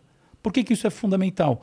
Porque a hora que eu estou usando um óculos de realidade aumentada, virtual, etc e tal, né? Eu olho com aquilo, eu vejo os objetos como eles têm que ser de verdade, que é se comportando como objeto físico. Então, do ponto de vista das coordenadas é, e- e- que, que estabelecem a fixação dele no espaço, ele tem que seguir aquilo que um objeto físico faz.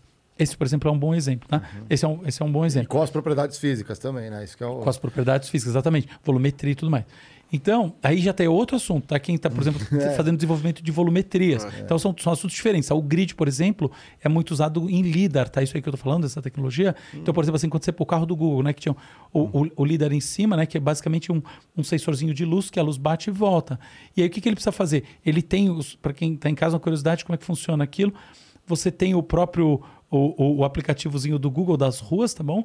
E aí você tem em cima. Street View, é, o né? Street View, aí você tem em cima do Street View essa digitalização do espaço aqui na frente e o líder ele simplesmente vai te dar essas coordenadas para você projetar em cima desse espaço.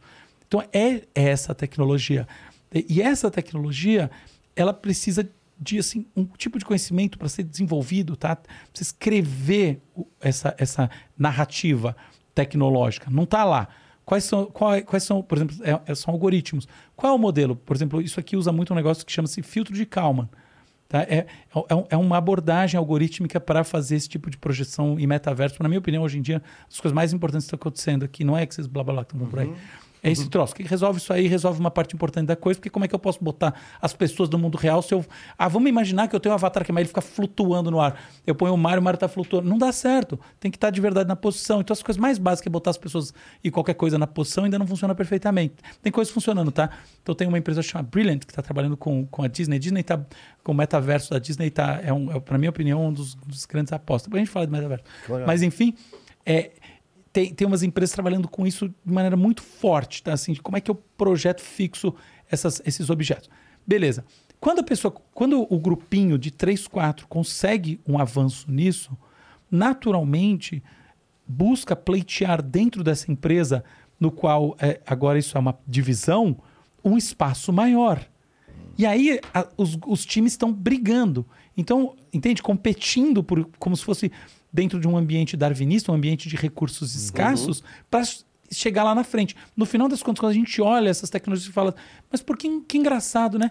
Por que, que isso aqui usou esta tecnologia e não essa outra? Esse negocinho. Aí tem gente de fora, o leigo, Sutil, né? fala assim, ah, é porque X coisa. Às vezes não, são processos competitivos internos entre as células ou divisões da própria empresa que competem assim, até porque no começo elas não eram time, as pessoas foram contratadas. Não, elas foram adquiridas independentemente, elas nem às vezes nem estão Já no tinha um desenvolvimento... é, né? já tem a vibe delas, a linguagem de, né, de, de entendimento, comunicação e etc e tal. Isso, isso é uma verdade hoje em dia, mas foi verdade muito tempo atrás. O próprio, a morte do... Vocês lembram do Paul M no, no tempo do videocassete? Ah, Um o- pau M, assim, É, chega o isso cara aí. TV. aham. NTCC, pau M. Isso, mesmo, exatamente. Por- a- a- o, o, M era uma, era uma, era uma lógica vencedora, mas morreu em função exatamente desse tipo de processo interno. Então são coisas assim que a gente vê acontecendo.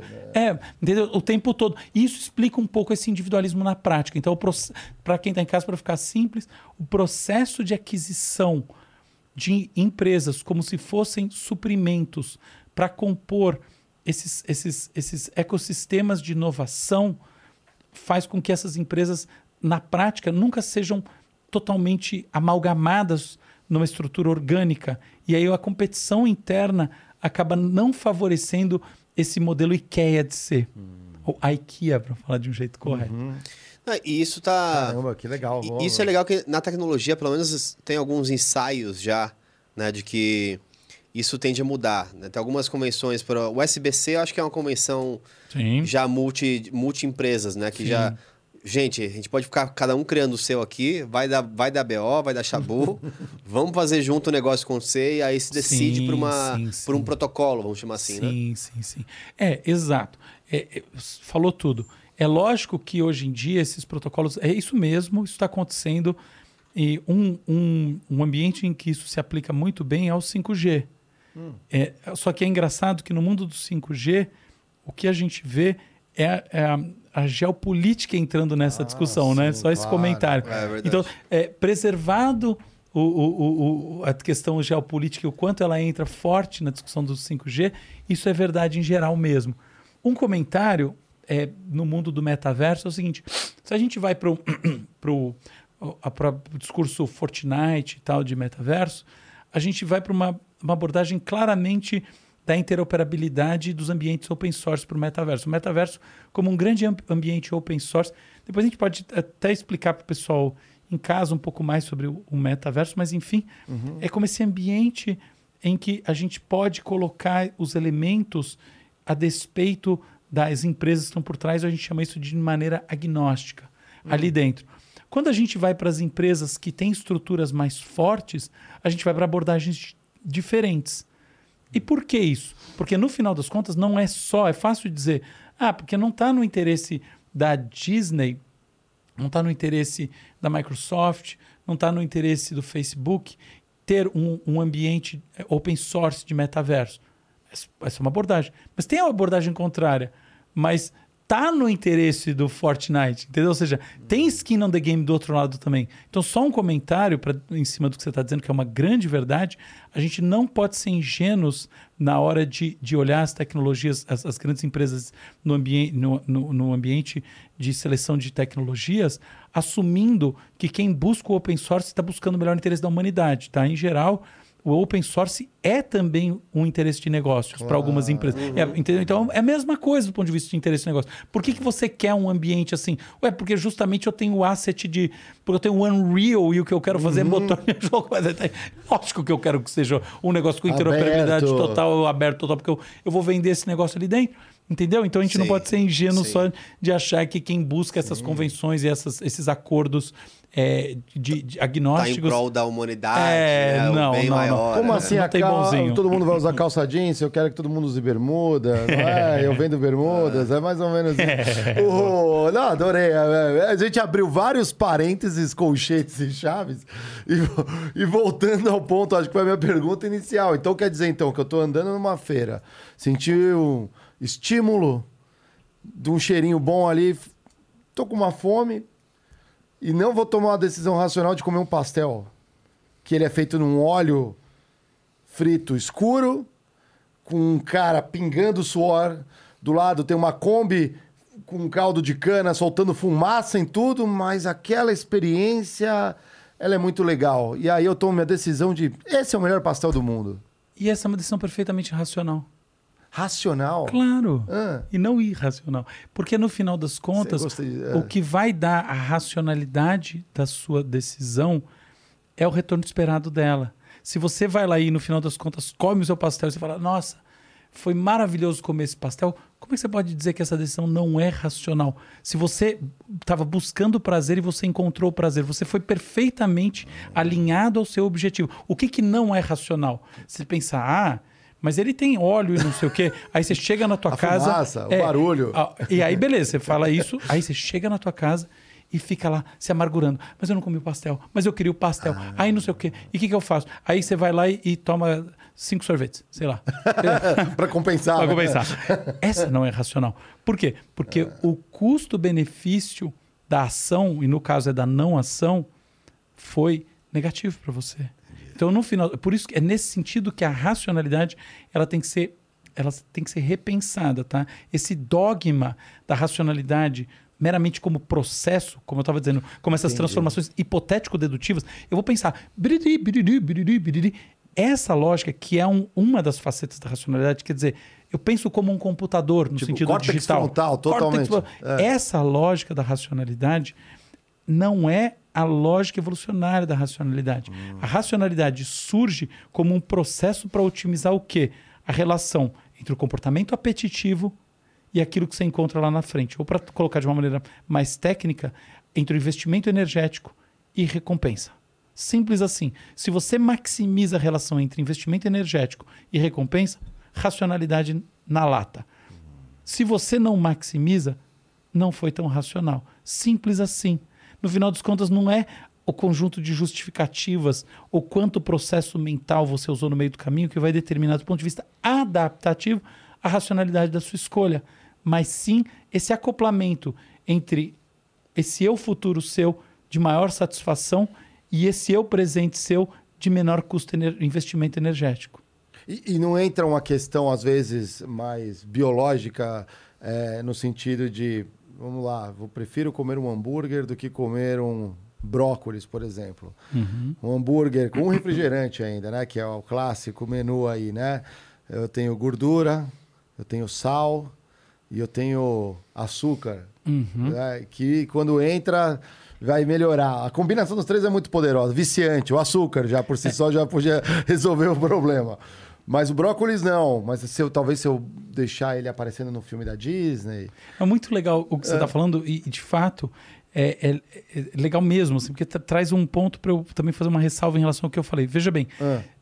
seguindo ao pé da letra que eu acabei de dizer, a gente poderia chegar à conclusão, que é uma conclusão não lógica, e, portanto não racional no sentido computacional, de que meramente seguir os nossos impulsos é ser racional. Não é isso que eu estou dizendo. Por quê? Olha só como é sutil. Eu posso seguir meus impulsos e terminar na pior situação possível. Então eu fui lá, opa, eu queria o pastel, tive vontade. Agora eu muito satisfeito porque eu comi os pastel. Agora eu quis o hambúrguer. Agora eu quero largar meu emprego. Agora eu quero isso, agora eu quero aquilo. E no final das contas, eu termino com a vida que eu olho ela uma catástrofe. Hum. Tá bom? Eu termino com colesterol alto e ferrado. Isso daí, por que, que não foi racional? Porque este estado no qual me encontrei lá na frente não é um estado no qual eu gostaria de estar. Tá bom? Agora, o X da questão é: eu estou olhando para um recorte muito menorzinho. Eu quero estar num estado daqui a pouco.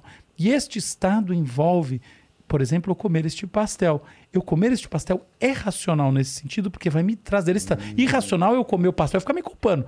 Totalmente irracional. Mas racional teria sido não comer o pastel. Uhum. Mas se eu quero esse estado, isso é racional. Agora, se eu olho como eu estava dizendo até lá atrás, a sequência de ações e efetivamente eu não quero terminar lá na frente como uma pessoa com colesterol alto e sem emprego, eu não devo fazer as atitudes que são, do ponto de vista do desejo, atraentes momento a momento, porque uma vez que elas me levem por essa trajetória negativa. Então é simples assim, tá? Ou eu corto num pedacinho, ou eu corto na esfera mais ampla. Quando eu corto na esfera mais ampla, em geral, ceder aquilo que é mais racional no sentido imediato é ceder aquilo que é mais irracional no longo prazo. Uhum. Tá? Quem, isso o que eu estou falando traduz a, a, lógica que o próprio que o Freud trouxe numa outra abordagem sobre como os, os nossos impulsos inconscientes eu, a força do que ele chamou de libido, que não é só a libido como a gente entende uhum. hoje em dia, que tem a ver muito com, com uma sexualidade jovem, mas com uma força que nos move, entra em contradição com uma outra força, que é a força que move a própria sociedade e a construção, tá? Então, eu estou tra traduzindo um, um, jogo de forças, uma dicotomia entre uma pulsão de, de construir e uma de destruir. Se eu deixar, tudo que eu vou fazer é destruir. Só que se eu destruir tudo, é o que a gente chama de pulsão de morte, não tem nada a ver com matar uhum. os outros, tá? Mas nem com se matar. Mas tem a ver com essa coisa de buscar o caminho que aumenta a desorganização, a entropia. Eu vou, no final das contas, terminar numa situação que é pior. Por outro lado, eu posso ficar só no jogo da construção. Construo carreiras, construo famílias, construo o quê? E termino insatisfeito lá na frente. Uhum. Essa foi racional se eu queria maximizar minha felicidade? Não foi. Então, no final dos contos, qual é a grande questão? Como é que eu encontro essa rota que quando eu olho no longo prazo, ela é o mais racional, em outras palavras, mais feliz possível. E quando eu olho no curto prazo, ela é o mais racional, ou em outras palavras, mais feliz possível. Como é que eu maximizo não uma das funções de utilidade, mas as duas funções de utilidade ao mesmo tempo? Sabendo que para isso eu tenho que fazer trade-offs o tempo todo, e uma hora eu estou maximizando um pouquinho mais uma, outra hora eu estou maximizando um pouquinho mais a outra. Pronto, essa é a minha fórmula para viver. Caramba, não, muito legal. É, não, eu, insight, eu, eu acho interessante, e talvez eu queria entrar um pouquinho mais nesse assunto, porque até um pouco do que eu estava pensando em relação relação ao trabalho, é, do que a felicidade no trabalho, né? É, e eu vi, ouvi bastante, até voltei algumas vezes para entender com, com mais clareza. É, eu voltei na, no, no, seu ponto do os três grandes efeitos de impulso: o mente-mundo, mundo, o mundo-mente e o mente-mente. Uhum. É, e eu visualmente sou muito visual, de colocar em é, modelos geométricos. Eu uhum. pensei na hora em três bolinhas, assim. Uhum. E a intersecção entre as três, para mim, é ali que tá a felicidade. Muito bom. Um gráfico de vem, você fez? né? Isso. Porque é como se você conseguisse, por exemplo, vamos pegar essa, essa Eu percepção do, concordo do inteiramente, pastel. tá? Não precisa, pra mim não precisa falar mais nada. É. Pra mim, eu diria assim, óbvio. Não, mas é que o meu É ponto tão bom que é óbvio. O meu ponto é, nesse exemplo que você tem assim, é, o que, que era o seu mundo? O mundo Sim, na o sua mundo mente é uma coisa. aham. O mundo na sua mente era as suas memórias de infância, de que comer o pastel é legal, de que você não pas- passa Quem mal te nunca. apresentou o pastel, né? de no- que você não passa vida, mal né? nunca, de que gordura pff, não vai dar nenhum problema, etc. Aí você tem a versão do mundo que é o mundo real, que, tipo, de fato é, é sujo, de fato é óleo, de fato pode dar, Mas pode dar não é merda. Tem um cara- Vamos ser injusto. tem um cara Nada que é pingando. feito Pode a- ser. A 400 graus. É, pode ser. é verdade. É, né? não, o- o pastel, Não. ele não é saudável. Não. Pensa em quem vende pastel. Exa- pastel é não, comida não, não. legítima. Não, É que- adoro é que pastel. É que, eu não conheço uma. pe- É que Você no conhece exemplo alguém que ele não contou, gosta de pastel? o exemplo que ele Não contou, conheço. ah, o cara que suou e que jogou coisa que- na- no pastel e Não, tal. é que se o cara. É que eu dou esse exemplo, né? Eu gosto de falar esse exemplo. Desculpa, a porque gente, a, assim- gente, a gente cortou totalmente o André. Não, não, mas, desculpa, mas é. pode, pode continuar. Depois Não, é que eu- você, eu- você eu- conhece- você confia em alguém que não gosta de pastel? Não, Que- não. Sacanagem, né? Não, não assim, não tem como. Oi, prazer, você gosta de pastel? Não. Então, É, não, é, mas só finalizando. Você que eu não vou contratar. sacanagem, né? Você que eu não vou contratar aqui. Entrevista, Por, hoje é não vou por isso que eu não tô no LinkedIn. Porque eu sei falar de pastel. Por que raios que eu vou lá?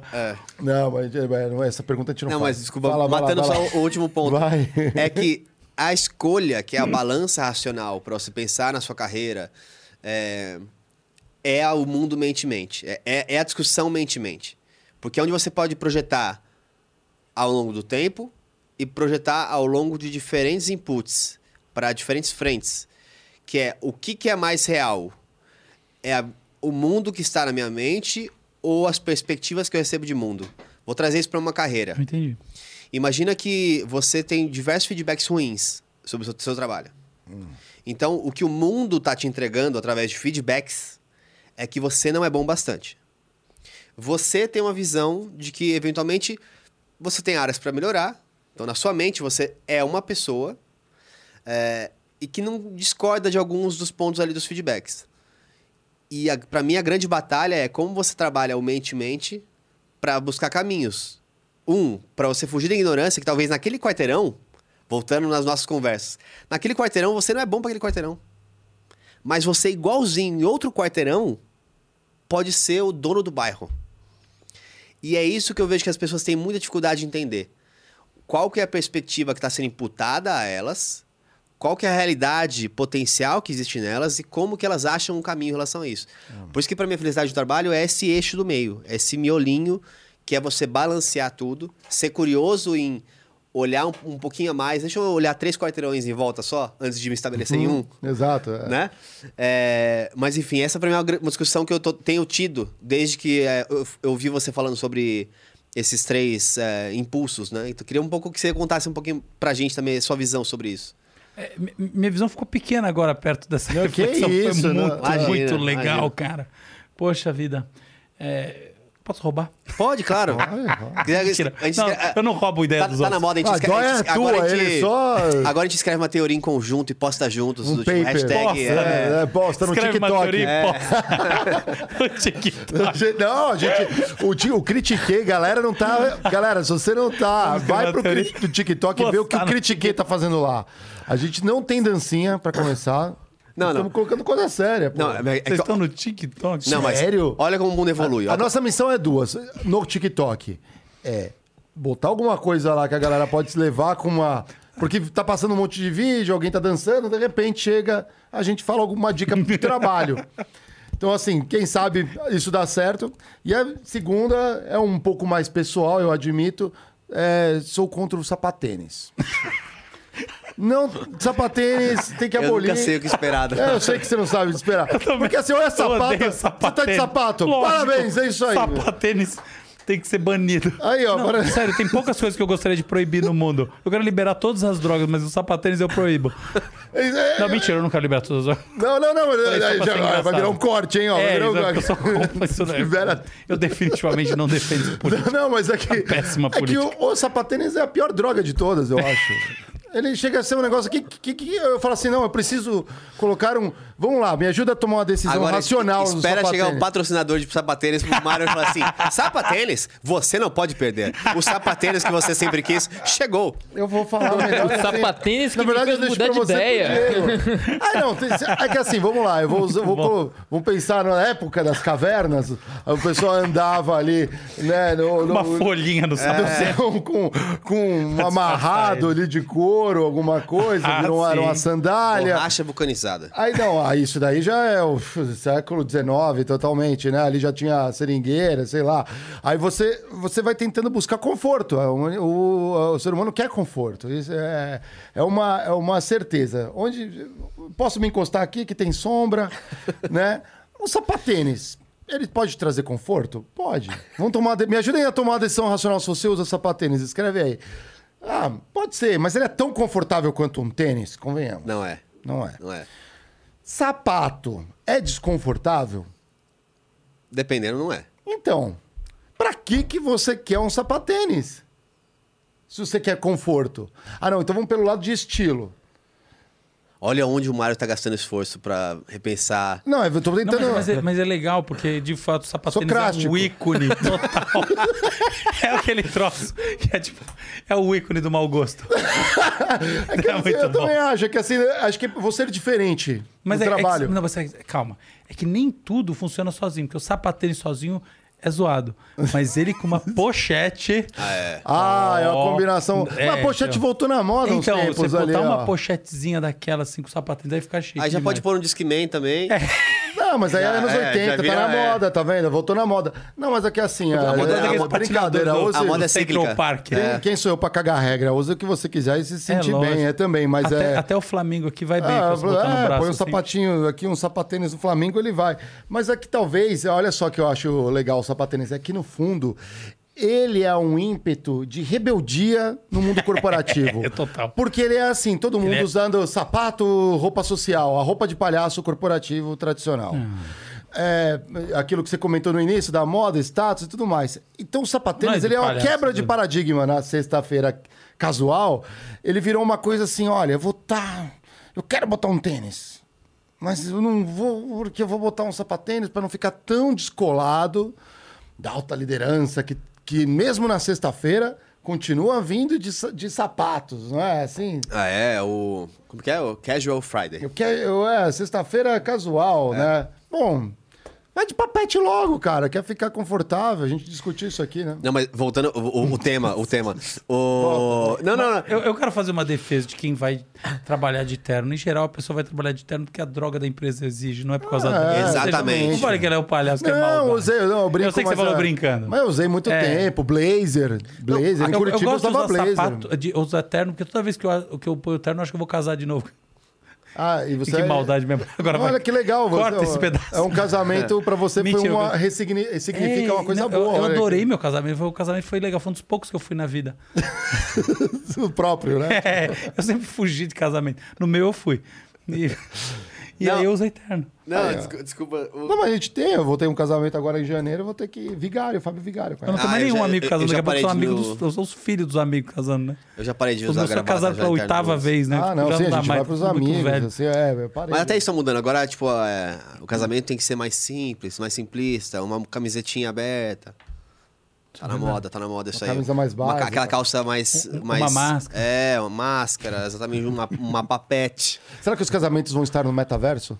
Vão, Nossa, lógico. com certeza. Não, mas calma, calma, peraí. Eles estão em Las Vegas faz 40 anos. Então, como é que eles vão montar no metaverso? Eles, se a pessoa casa e by the bulk em Las Vegas. Vocês já viram o que é um casamento em Las Vegas? Sim, no mundo real. lá Aliás, salve- assustado. salve com o pelo, com o pelo O Elvis é o padre. Depois que você vê casamento em Las Vegas, casamento até embaixo de uma mesa é legal. Aquilo é o negócio mais bizarro. Sim, então, de- aí você vê que o sapatênis não tá tão mal. Tá na caixinha, né? Não, é verdade. Não, mas o mundo tá indo pra, pra um caminho. Gente, a gente tá viajando forte. Vamos Não, Ah, mas, vamos não, mas- embora, mas tudo bem. é, Não, É, porque até- até hoje tá, a gente já falando sobre isso. Alguma coisa. Alguma empresa não entregou alguma coisa pro, pro Risse, né? Ou pra alguém, acho, do aqui da, da- do Flow. Aí comentou assim, tá, mas o que, que você fez? Já, já abriu um BO, já reclamou tal? Já, já, já postei lá no Twitter.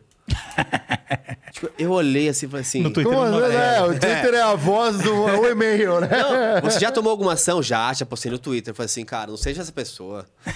não, entra no saque, sei lá, fala com a empresa. Você postou no Mas Twitter, meu isso é uma coisa que eu acho legal, olha, que não sei se a neurociência explica.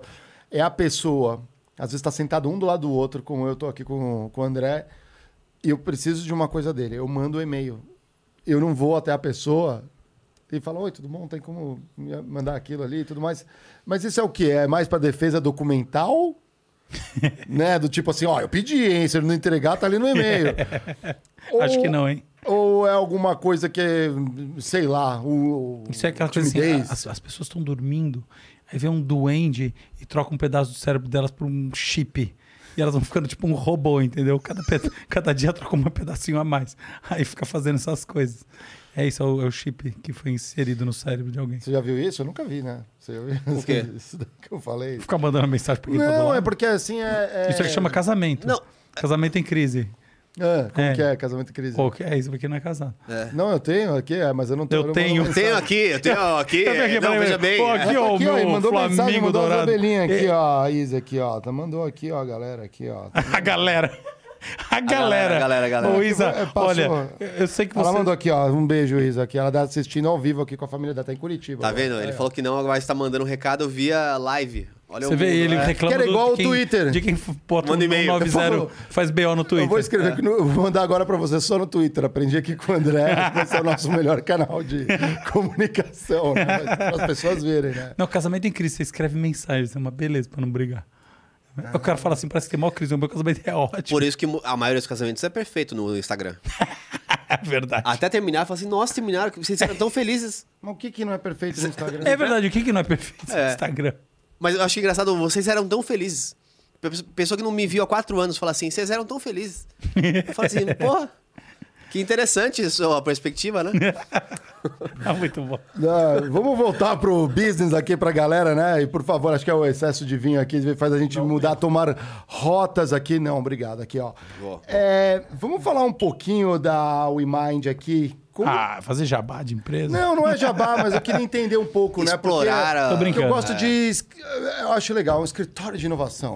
Eu adoro esses Você nomes. chique. Pra gente tentar entender alguma coisa. Mas como é que funciona na prática? É, é, como que eu posso dizer? Incubar a inovação? Seria É. algo assim? Então, eu, eu fico sem graça de ficar fazendo propaganda das coisas, mas vamos lá, vai te falar de um ponto de vista que, que possa ser interessante para todo mundo que está em casa. De fato, eu sou sócio da WeMind, que hoje em dia é um dos principais, na minha visão, um dos principais escritórios de inovação do Brasil. Muita gente acha também. E o, o mérito verdadeiro da WeMind é resolver uns problemas que eles parecem que são tratados por todo mundo, resolvidos por, todo, por várias empresas no mercado, mas no fundo não são. Então o que acontece?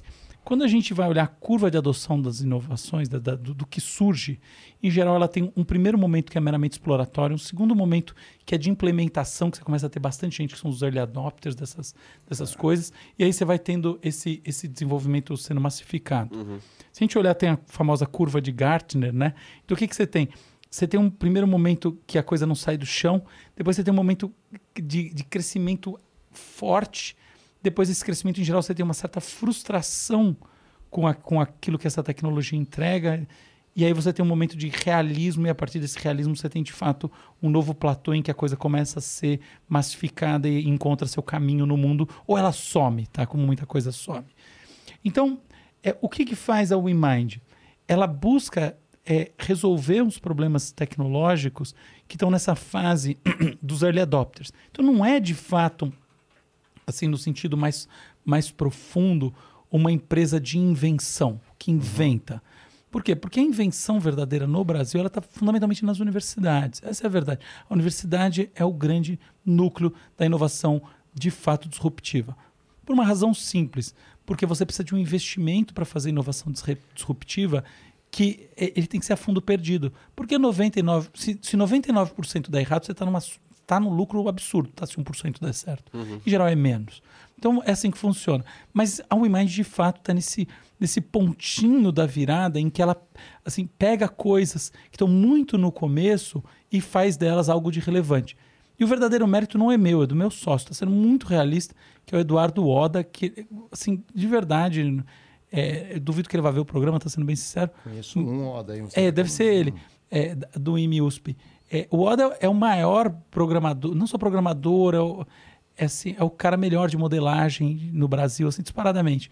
E, o- e o Oda tem uma capacidade que vai acima de qualquer coisa de olhar um problema de um, de um ponto de vista científico e depois dar uma translação, dar, um- dar um spin para o problema que atinge o mundo prático, na realidade mesmo. Então, é assim, é muita experiência de mercado. Então, o que é o WeMind? A gente resolve problemas, sobretudo na área de aprendizado de máquina, tá? de inteligência artificial, que dá essa encaixada de mundo real. Então, por exemplo, a empresa tem, ela faz análise de riscos e estão em ambientes que são inovadores, diferentes, tá? Então ela tem um ecossistema de negócios com 30 mil coisas e blá blá blá. Como é que ela vai resolver na prática para maximizar a utilidade? Ela precisa criar um, um mo- modelos é, de inteligência artificial, né? modelos matemáticos, que de fato entreguem isso de uma maneira simples, sem bug e tal.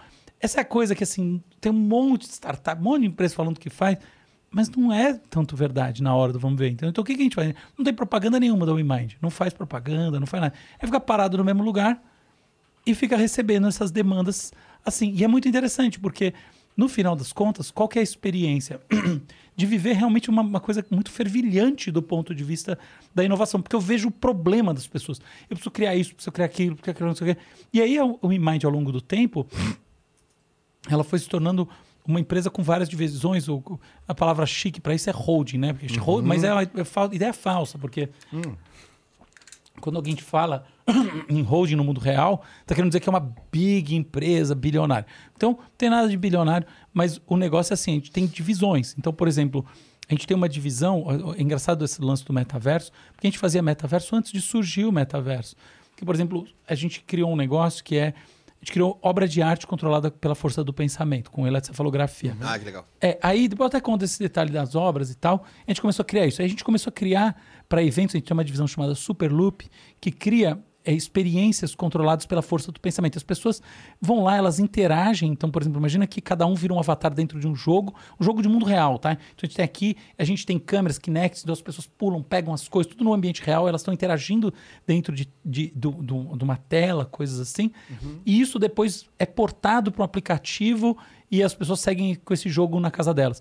A gente fez isso na Brazilian Game Show em 2019 para o Outback, fez isso para um monte de empresa grande. É, e, enfim, fez isso num, num evento que aconteceu na Bienal também, acho que 2018, 2019. Curiosidade, eu nem sei direito que- quando é que foi, porque eu nunca fui em nenhum desses eventos. Só nesse esse processo de pensar a coisa. E é isso, headsets de eletrocefalografia, é, sensores de variados tipos e uma lógica de jogar, de, de mesclar o ambiente físico com o ambiente digital. Coisa explosiva no meu ponto de vista. A gente fez também, por exemplo, lá no Museu do Amanhã, a- o Cubo das Neurociências, né, que é a maior obra de neurociências do mundo. É muito legal, é lindo, assim, e tem uma lógica que também teve que resolver uns probleminhas assim técnicos bacanas, para sofisticados para funcionar e funciona muito bem lá e tal. Então são coisas assim. Ah, tem um também, por exemplo, ó, exemplo típica coisa da WeMind. ah, é, cara, quem que faz? Quem, é o dono do Chamito? Eu já até esqueci quem é o dono disso aí. Chamito. É da Nu- leite. É, pô, que feio É o- esquecer isso. É, a, É Nestlé, né? É Nestlé, é Nestlé. É, acho que então, Nestlé, Nestlé. é. Então, Nestlé que nos procurou, porque foi o parceiro até esque... que chato esquecer, né? Mas enfim, É. que- Não, pra fazer um jogo. a- É, o Cham- que era o jogo do Chamito. Que era assim. Nestlé mesmo, é Nestlé. É, um, um caminhãozinho, tem? É tem um, aí, um caminhão de piscina de bolinha de crianças, e aí tem uma tela, tá passando um jogo na tela, e, o nosso, e, o- e a invenção era criar uma coisa que desse para jogar uma bola, a bola atravessar a parede imaginariamente, se tornar metaverso. Antes disso a palavra. Atra- chegar do outro lado da tela e atingir as coisas lá dentro. E aí começar uma interação entre as próprias crianças. Cara, isso é um negócio que bombou absurdamente. Foi um, foi um jogo maravilhoso. E foi criado assim, entendeu? Olha, tem essa ação que precisa ser feita, ela tem esse desafio, que é um negócio que. Como é que faz isso aí? Tem, tem uns problemas sérios do ponto de vista matemático, porque a projeção 2D, a coisa é 3D. Tem que- então, por exemplo, você joga a bolinha num lugar em geral, se você for ingenuamente aplicando lógicas matemáticas, se você for modelo PHD, aí vai dar tudo errado, então não adianta, tem que ser um negócio novo. tem que- são, são desenvolvimentos de verdade. Empíricos até, né? Empíricos até, mas mais, mais conceituais. No caso aqui, o Oda resolveu, foi o mérito total do Oda, ele resolveu isso ponto de vista matemático, uma coisa assim absolutamente genial das pessoas olharem e falarem, cara, isso foi ridiculamente genial. E resolveu o problema. Então a bolinha batia no lugar certo, que era um grande problema. E hoje a gente tem um jogo que eu até eu tô para montar na minha casa para minha filha jogar, que é isso. Eu jogo uma bola, ela entra dentro da parede, interage com o que tiver lá dentro. São coisas assim, entende? Então a gente tem essas divisões assim, a gente faz fazer muito, tinha uma parceria com o O2 Filmes, que é, Uhum. é, O2, sim, enfim, claro. então o O2 tem cara, é produtora líder no Brasil, tem as coisas mais legais de inovação e produtora, uma coisa maravilhosa. Então a gente estava um tempo atrás muito, muito próximo nessas coisas de, de construir, de estar nesses, nesses desafios com a dois filmes. Depois da pandemia, não. Mas enfim, é isso. E aí a WeMind então, tem essa divisão de inteligência artificial, muitos coragem e tal, que a gente desenvolve novos modelos. E tem divisões como essa de neurociência, sensores, experiências, experiências em eventos, coisas assim, que são legais. E tem outras divisões também. É, recentemente a gente entrou numa. a gente fez uma sociedade com WBGI, que é uma venture da área de agro muito, muito conceituada, muito respeitada, para criar um- uma coisa nova na área de. uma agtech. O que, que é isso? É aplicar a inteligência artificial como realmente um negócio diferenciado no mundo do, do, do agro não só foco nessa coisa grande produtor, tá? mas também numa coisa do pequeno, ajudar a maximizar a produção ali, sabe, no, na coisa pequena, na coisa daquela, daquela agricultura mais intensiva, sabe, não é do, do grande bilionário do negócio, mas é, é uma coisa. Eu acho que tem um é. ganho social nisso, inclusive do ponto de vista ecológico. Sim. É uma empresa que, é, por exemplo, um diferencial da, da Guimarães, que assim, no, no mundo do agro, é, é, é muito importante a consciência ecológica, entendeu? Então é uma empresa que só trabalha com outras empresas que de fato têm um compromisso ecológico. É o ponto final. Esse é o nosso é um dos nossos pontos de partida, assim. Então até acho nesse sentido tem um mérito aí de verdade, tem mesmo, porque é que tem esse, esse Salve pro Oda também. aí. é, que e a gente tem, então a gente tem agora hoje em dia toda uma modelagem é, dentro do agronegócio, que não é exatamente do agro. Agronegócio é uma palavra que hoje em dia está muito desgastada. É mui- e também nem é verdade que a gente está muito mais num negócio que é, que é o sistema agroindustrial. É o fluxo todo da produção e, e que, que envolve o, o, o produtor que entra, enfim, plantando ou eventualmente, enfim, criando. E aí você tem todo o ciclo da transformação e aí no final das contas você tem o consumidor lá na ponta. Então você tem, você tem a área do consumo muito, muito importante, o mercado internacional, a Bolsa de Chicago conta muito, as bolsas contam muito. Então é um nível de complexidade do ponto de vista de modelagem que, que esse mercado ainda acho que não conhecia, assim, a gente veio para trazer diferente mesmo. Mas de certa forma vocês estão criando experiências. Criando Que geram uma, como posso dizer, uma memética nas pessoas, para vão no evento, tem uma experiência, fala, foi legal, fiz um negócio diferente, é nessa linha, então. Então, é, no caso da, desses- dessas coisas de, de, de marketing, por assim Aham. dizer, né, de super lucro, não são de marketing, são experiências de arte que a gente faz, sim.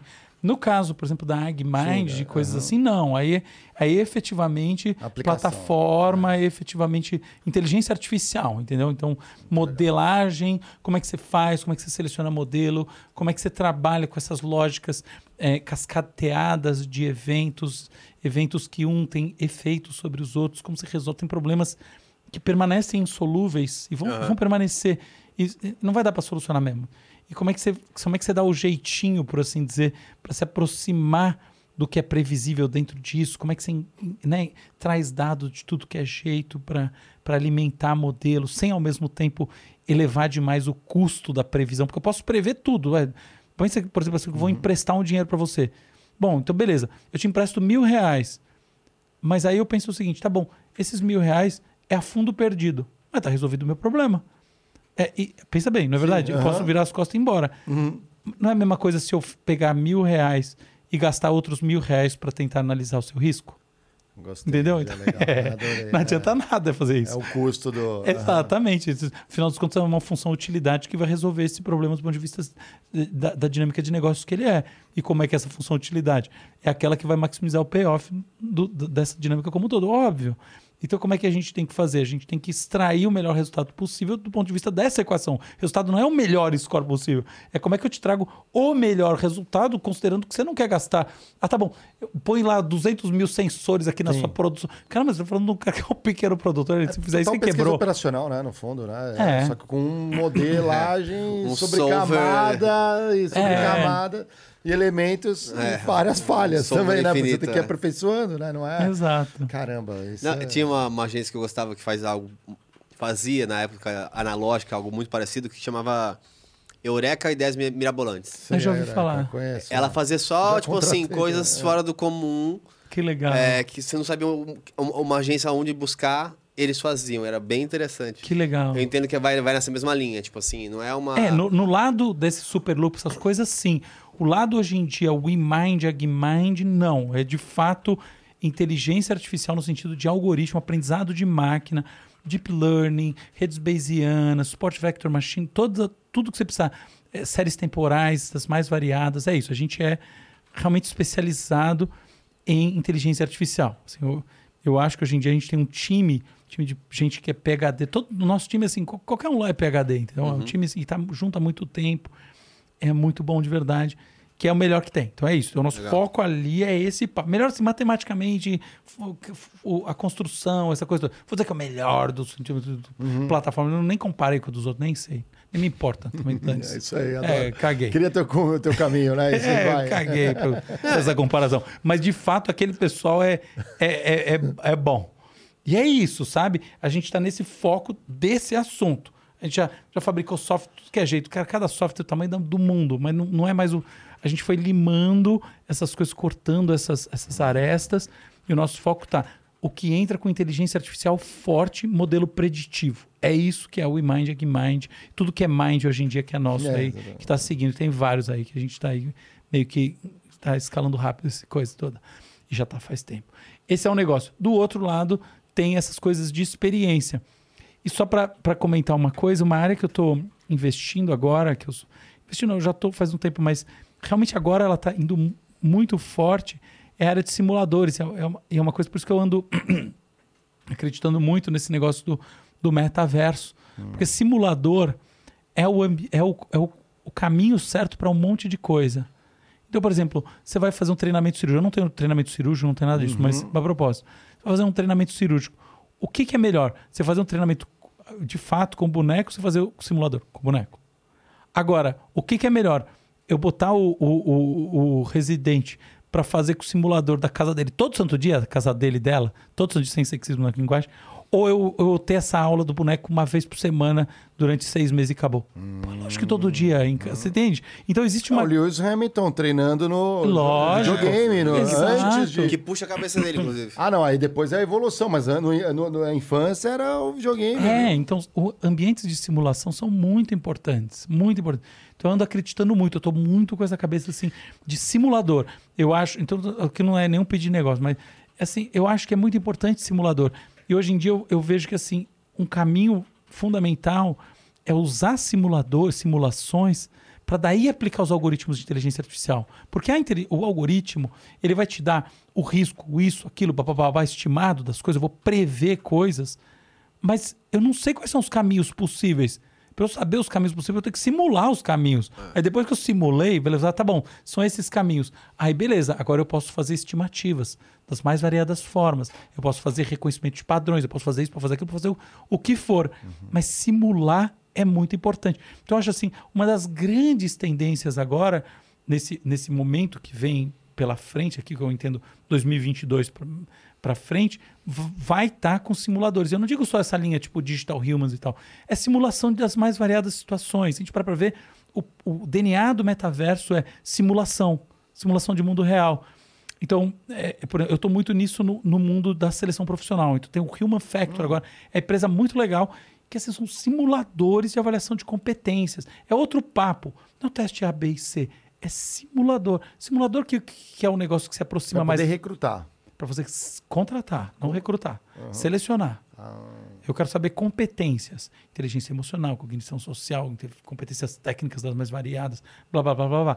Esse tipo de coisa, ela não se resolve tão bem com múltipla escolha. Essa, essa é uma coisa que se resolve bem com simulador. Que legal. É, Ah. eu- e assim, eu acho que a gente tem que cada vez mais avançar para simular uma série de situações para poder ter é, entendimentos melhores. Então, por exemplo, uma coisa que eu tô, eu tô muito inculcado com ela, eu queria muito, de alguma maneira, levar para frente, é a simulação das consequências de leis. Então, eu acho assim, é no mundo do direito, que é engraçado, né? Porque quem faz lei não é o juiz. Né? Às vezes a pessoa fala de lei, juiz. Não. É, né? Não é assim que funciona. Legislativo, é. Exatamente, é o legislativo. E agora, e, e o legislativo tem esse problema que não é um problema, tem essa Tem que característica. interpretar também. Né? É, é, é, o, o legislativo tem essa característica chamada voto por trás. Dá um, dá um pequeno Somos twist. nós que criamos. É, e mais do que isso, você põe lá quem? O. Sei lá, não vou citar nomes, mas é isso, aquela pessoa que é popular, porque ela tem mais voto. Então, quer dizer, é uma, é uma loucura, mas tudo bem. É- não é uma loucura. Falando em racionalidade, É, aí, ó, é, pensa, pensa um negócio irracional é esse. O cara que vai fazer a lei. Era tipo, sei lá, apresentador de TV, qualquer coisa do gênero. O que, que tem a ver com palhaço de circo? É um absurdo. Nada, essas profissões são super nobres. Mas aqui não tem nada a ver com fazer lei. Mas tudo bem. Então, o que, que eu acho que a gente precisa? Simuladores. Simular. Se eu escolho as coisas dessa maneira, qual é essa realidade? Quando você olha e você vê, é como um filminho. Simular, aí sim você joga, usa a inteligência artificial. Coisa muda de figura. Então eu falei brincando essa coisa de legalização das drogas. Eu de fato não acho que o Brasil tem nesse momento. Eu não quero entrar num papo político. É, hum, é, o- capa- é, não está preparado para uma descriminalização total de todas as drogas. Não acho mesmo. Mas eu acredito que uma revisão de políticas de drogas no Brasil, com descriminalização é, da maconha, etc. e tal, vai- é, seria muito positivo. Agora, como- o que, que eu entendo que, que, que é importante para mostrar isso daí? Você tem um ambiente de simulação que mostra, olha, a gente está falando de quantos leitos, de quantos presos, de quanto.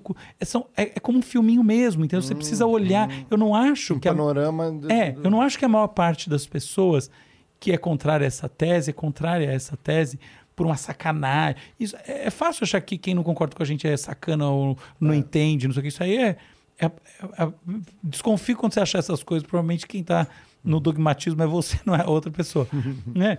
Eu acho que, assim, é uma questão de ver por um ponto de vista. Às vezes eu estou vendo por um ponto de vista errado. Mas eu acho que a gente ter essas simulações. O que, que acontece quando a gente faz tal coisa? Outro exemplo igualmente importante, a questão da poluição ambiental. Por que é tão difícil você conscientizar não só as pessoas, o, o leigo por aí, mas as empresas, as políticas públicas? Porque é difícil ver esse troço. Agora, quando você pega e põe na frente das pessoas uma simulação, ó, isso aqui é o que vai acontecer, a gente está aqui em São Paulo. Ó, São Paulo, ó, o que que tá, entendeu? Isso aqui é em 20 anos, 30 anos Vamos poluir o rio, vamos. É. é. no positivo e também no negativo. Olha só, o aumento, o, o- o- aumento do aquecimento global, olha aqui os efeitos na prática, tá aqui isso, aquilo, aquilo outro. Então, essas coisas, que é diferente de um Globo Repórter, é a simulação ali na hora. Você muda o parâmetro e aí muda na simulação. Você muda o parâmetro, muda. Essa capacidade de tratar essas coisas a partir de dados pode sensibilizar o afeto, o emocional das pessoas de uma maneira muito mais profunda do que hoje em dia. Então é isso que eu acho. Então, abrir esse enorme parênteses falando de inteligência artificial só para dizer o seguinte: é muito importante, eu acho que essa coisa que a gente está fazendo da inteligência artificial, mas a gente não pode esquecer que na hora do vamos ver não basta trazer número, trazer essas coisas score. É, é importante trazer o cenário. Sensação. É, é o que é. E para trazer o cenário, o caminho que eu conheço hoje em dia, o caminho que está na ponta aí da, da ciência, da tecnologia, é o da simulação. Mas aí não vão criticar o, mode... o algoritmo. E- Eu Ah, tenho sim. medo. É. Eu, eu tenho medo que é, é o seguinte. Você já assistiu o Yermilian? Não. Ah, Eu ah, recomendo. assiste TV, Gaga, Não, mas que Yermilian é. é, um, é, um, é, é um- uma série, são seis episódios só, recomendo total que você assista. É, quem sou eu para recomendar uma coisa, Não, né? Mas por assim, favor. são, é, são pessoas brilhantes do mundo todo fazendo uma simulação do- de como seria o ano um milhão. Uhum. Então, com quem a gente conhece hoje, projeções reais, não mirabolantes, ah, ETs e tal. Eu, eu, eu posso fazer essa simulação É. aqui agora, quer? Quero, Manda, gost- manda adoraria, adoro. adoraria. Vamos Um já. quiz nunca, critique, Nunca é. ouvi falar desse programa. É, não vai ter humanidade. Tá. Simples assim. É, humanidade como a gente conhece? Não, não vai ter Ou nada. nada. Zero é, energia no universo. Não, não estou discutindo o universo nem Não, não. energia. No mundo. Zero não, energia planeta no Terra, mundo. pessoa viva. Ou planeta, qualquer planeta. Homo sapiens. Homo sapiens, tá? Não, o derivado do Homo sapiens. Não. Tá. É, de- mas- Bom, mas- também não vai ser o ovo ou a galinha, não vamos ser mais homo sapiens? Seria nessa... Não, não. Numa visão futurística? Não. Não. É, de- isso eu não queria discutir agora, porque essa é, é uma coisa que eu quero deixar pra gente é, falar num, num momento. Certamente eu vou voltar aqui, se vocês me chamarem. claro. E a gente certeza, fala convidado. bastante sobre isso, sobre o fim da humanidade. Mas esse é, o fim da humanidade não é um assunto tão, tão abstrato e obscuro assim, tá? É, A gente tende a achar que é, mas tem estratégias para estimar o fim da humanidade. Tá? E, e não é um milhão de anos, é muito menos. E não é porque eu quero ser o Cavaleiro do Apocalipse. Ah, ou- sim, claro. Nada disso, tem nada a ver com o Cavaleiro do Apocalipse. mesmo. É, é. é tem, tem, tem umas coisas. Tem um, tem um easter egg aqui guardadinho, eu vou deixar ele guardadinho, Legal, tá bom? Então por que temos filhos, então? Ah, Por- que filosófico. Ah, Não, ah. simples, não tem nada de filosófico. Porque a gente tem dois grandes movimentos: o- o- os movimentos teleonômicos e os movimentos teleológicos. Os teleológicos são os movimentos para frente. Então, por exemplo, quando eu faço esses investimentos intencionais, eu estou fazendo alguma coisa que é para frente. Eu quero mudar um estado das coisas para buscar um estado de equilíbrio ou satisfação maior. Tá? Tudo que eu faço de investimento energético na minha vida, ou é por acaso, ou é automático, ou é teleológico. Tá bom? Teleonômico é aquilo que é guiado pelo que está atrás da gente. E o que está atrás da gente? A cadeira? Não, em geral a gente quer dizer que são os nossos processos controlados por genes. Então, por que, que nós temos filhos, momento a momento, de maneira por, por razões teleonômicas? Teleológicas. Porque eu quero ter, porque eu, eu, eu quero, eu quero me, me identificar numa pessoa, porque reforça meu relacionamento, por uma questão de, de aspirações afetivas, porque eu quero transar sem, sem proteção, sei lá por que raios de razão. Cada um pensa a sua razão, em geral são várias. Isso é, isso é o teleológico. Por trás disso tudo, a humanidade, e, e- e mais do que isso, os mamíferos estão tendo é, descendentes há muito tempo, certo? Desde que eles surgiram, por exemplo. Exatamente, bem antes. Antes até de serem mamíferos, né? Ou- ou exatamente. Então, eu me senti agora muito piada pronta. Então, então, qual que é a grande questão? Por trás desse impulso teleológico existe um impulso teleonômico. Então, por que que você tem? Bom, imediatamente, sei lá por que razão que você tem filho. Agora, porque todo mundo tem razão, seja lá qual for, por razões teleonômicas. Tá, tá nos nossos genes. Nós É, temos- lógico. É engraçado, né? Não é que tá no nossos genes, é que os nossos genes são isso. São- é. Eles são isso. O que que no final das contas é o gen? O gen é a unidade básica da vida num invólucro que é o fenótipo, que é a gente aqui. A gente com esses pensamentos, com essa teleologia toda intenções, isso aquilo, é esse invólucro de um troço que, entendeu? Que é quando você faz todo tipo de, de análise mais séria e mais crítica, é o verdadeiro vetor da evolução. É né, Então, é assim, o gen, no final das contas, que é quem manda nessa história, por assim dizer. E esse foi o insight que o Richard Dawkins colocou de maneira tão, tão bem colocada naquele, eh, no, no Selfish Gen, no, no gen egoísta, que é o grande clássico da, da, da evolução na modernidade. Esse é um grande biólogo, mas que, na verdade, traduz um pensamento que está na, na chamada síntese neodarwiniana do começo do século XX, que já era do próprio Darwin, mas aqui ficou muito mais claro que a síntese quer dizer o momento em que os, os estudos de evolução se encontraram com os estudos de genética. A genética começou é, a ganhar mais força mesmo com Mendel, que era um, um- um monge. Enfim, engraçado, ela falou que é um monge, porque o monge foi o cara para falar do negócio que é o, o anti-alma, né? As ervilhas, né? De isso, isso, né? as ervilhas e outras coisas. Mas, mas enfim, é, aí no começo do século XX você tem esse, esse momento de fusão e essa percepção, no final das contas, que o vetor da evolução é o gen e não o fenótipo. Então, não a- o que está em torno do gen, que é tudo mais. Lembrando que o gen não é que ele ele está num lugarzinho que você vai procurar em torno do gen, não. Nas suas células tem seus genes, tá? Assim, a maior parte das suas células, inclusive, vão ter os mesmos genes. E, e- tá, eu estou falando a maior parte porque você tem células eh, germinativas, então, mas enfim, não vamos entrar em complexidade. Mas o que importa é, o gen está em tudo que é lugar, mas é o gen que vai puxar a evolução. E para a gente aterrizar no nosso assunto, então, muitas das coisas que a gente faz, não é que está escrito nas estrelas, mas é que elas são o impulso dessa coisa que é mais primária do que a gente como um todo mesmo.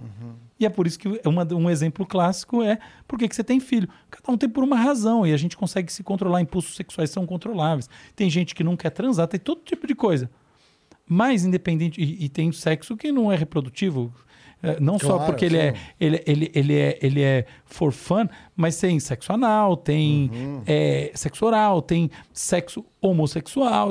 Nada disso está errado. Uhum. A questão é a reprodução como uma, uma, uma flecha que caminha em linha reta na espécie, ela não depende de intencionalidade nenhuma. A intencionalidade é como se fosse um adendo em cima dela. Muito legal. Nossa, muito legal mesmo. legal.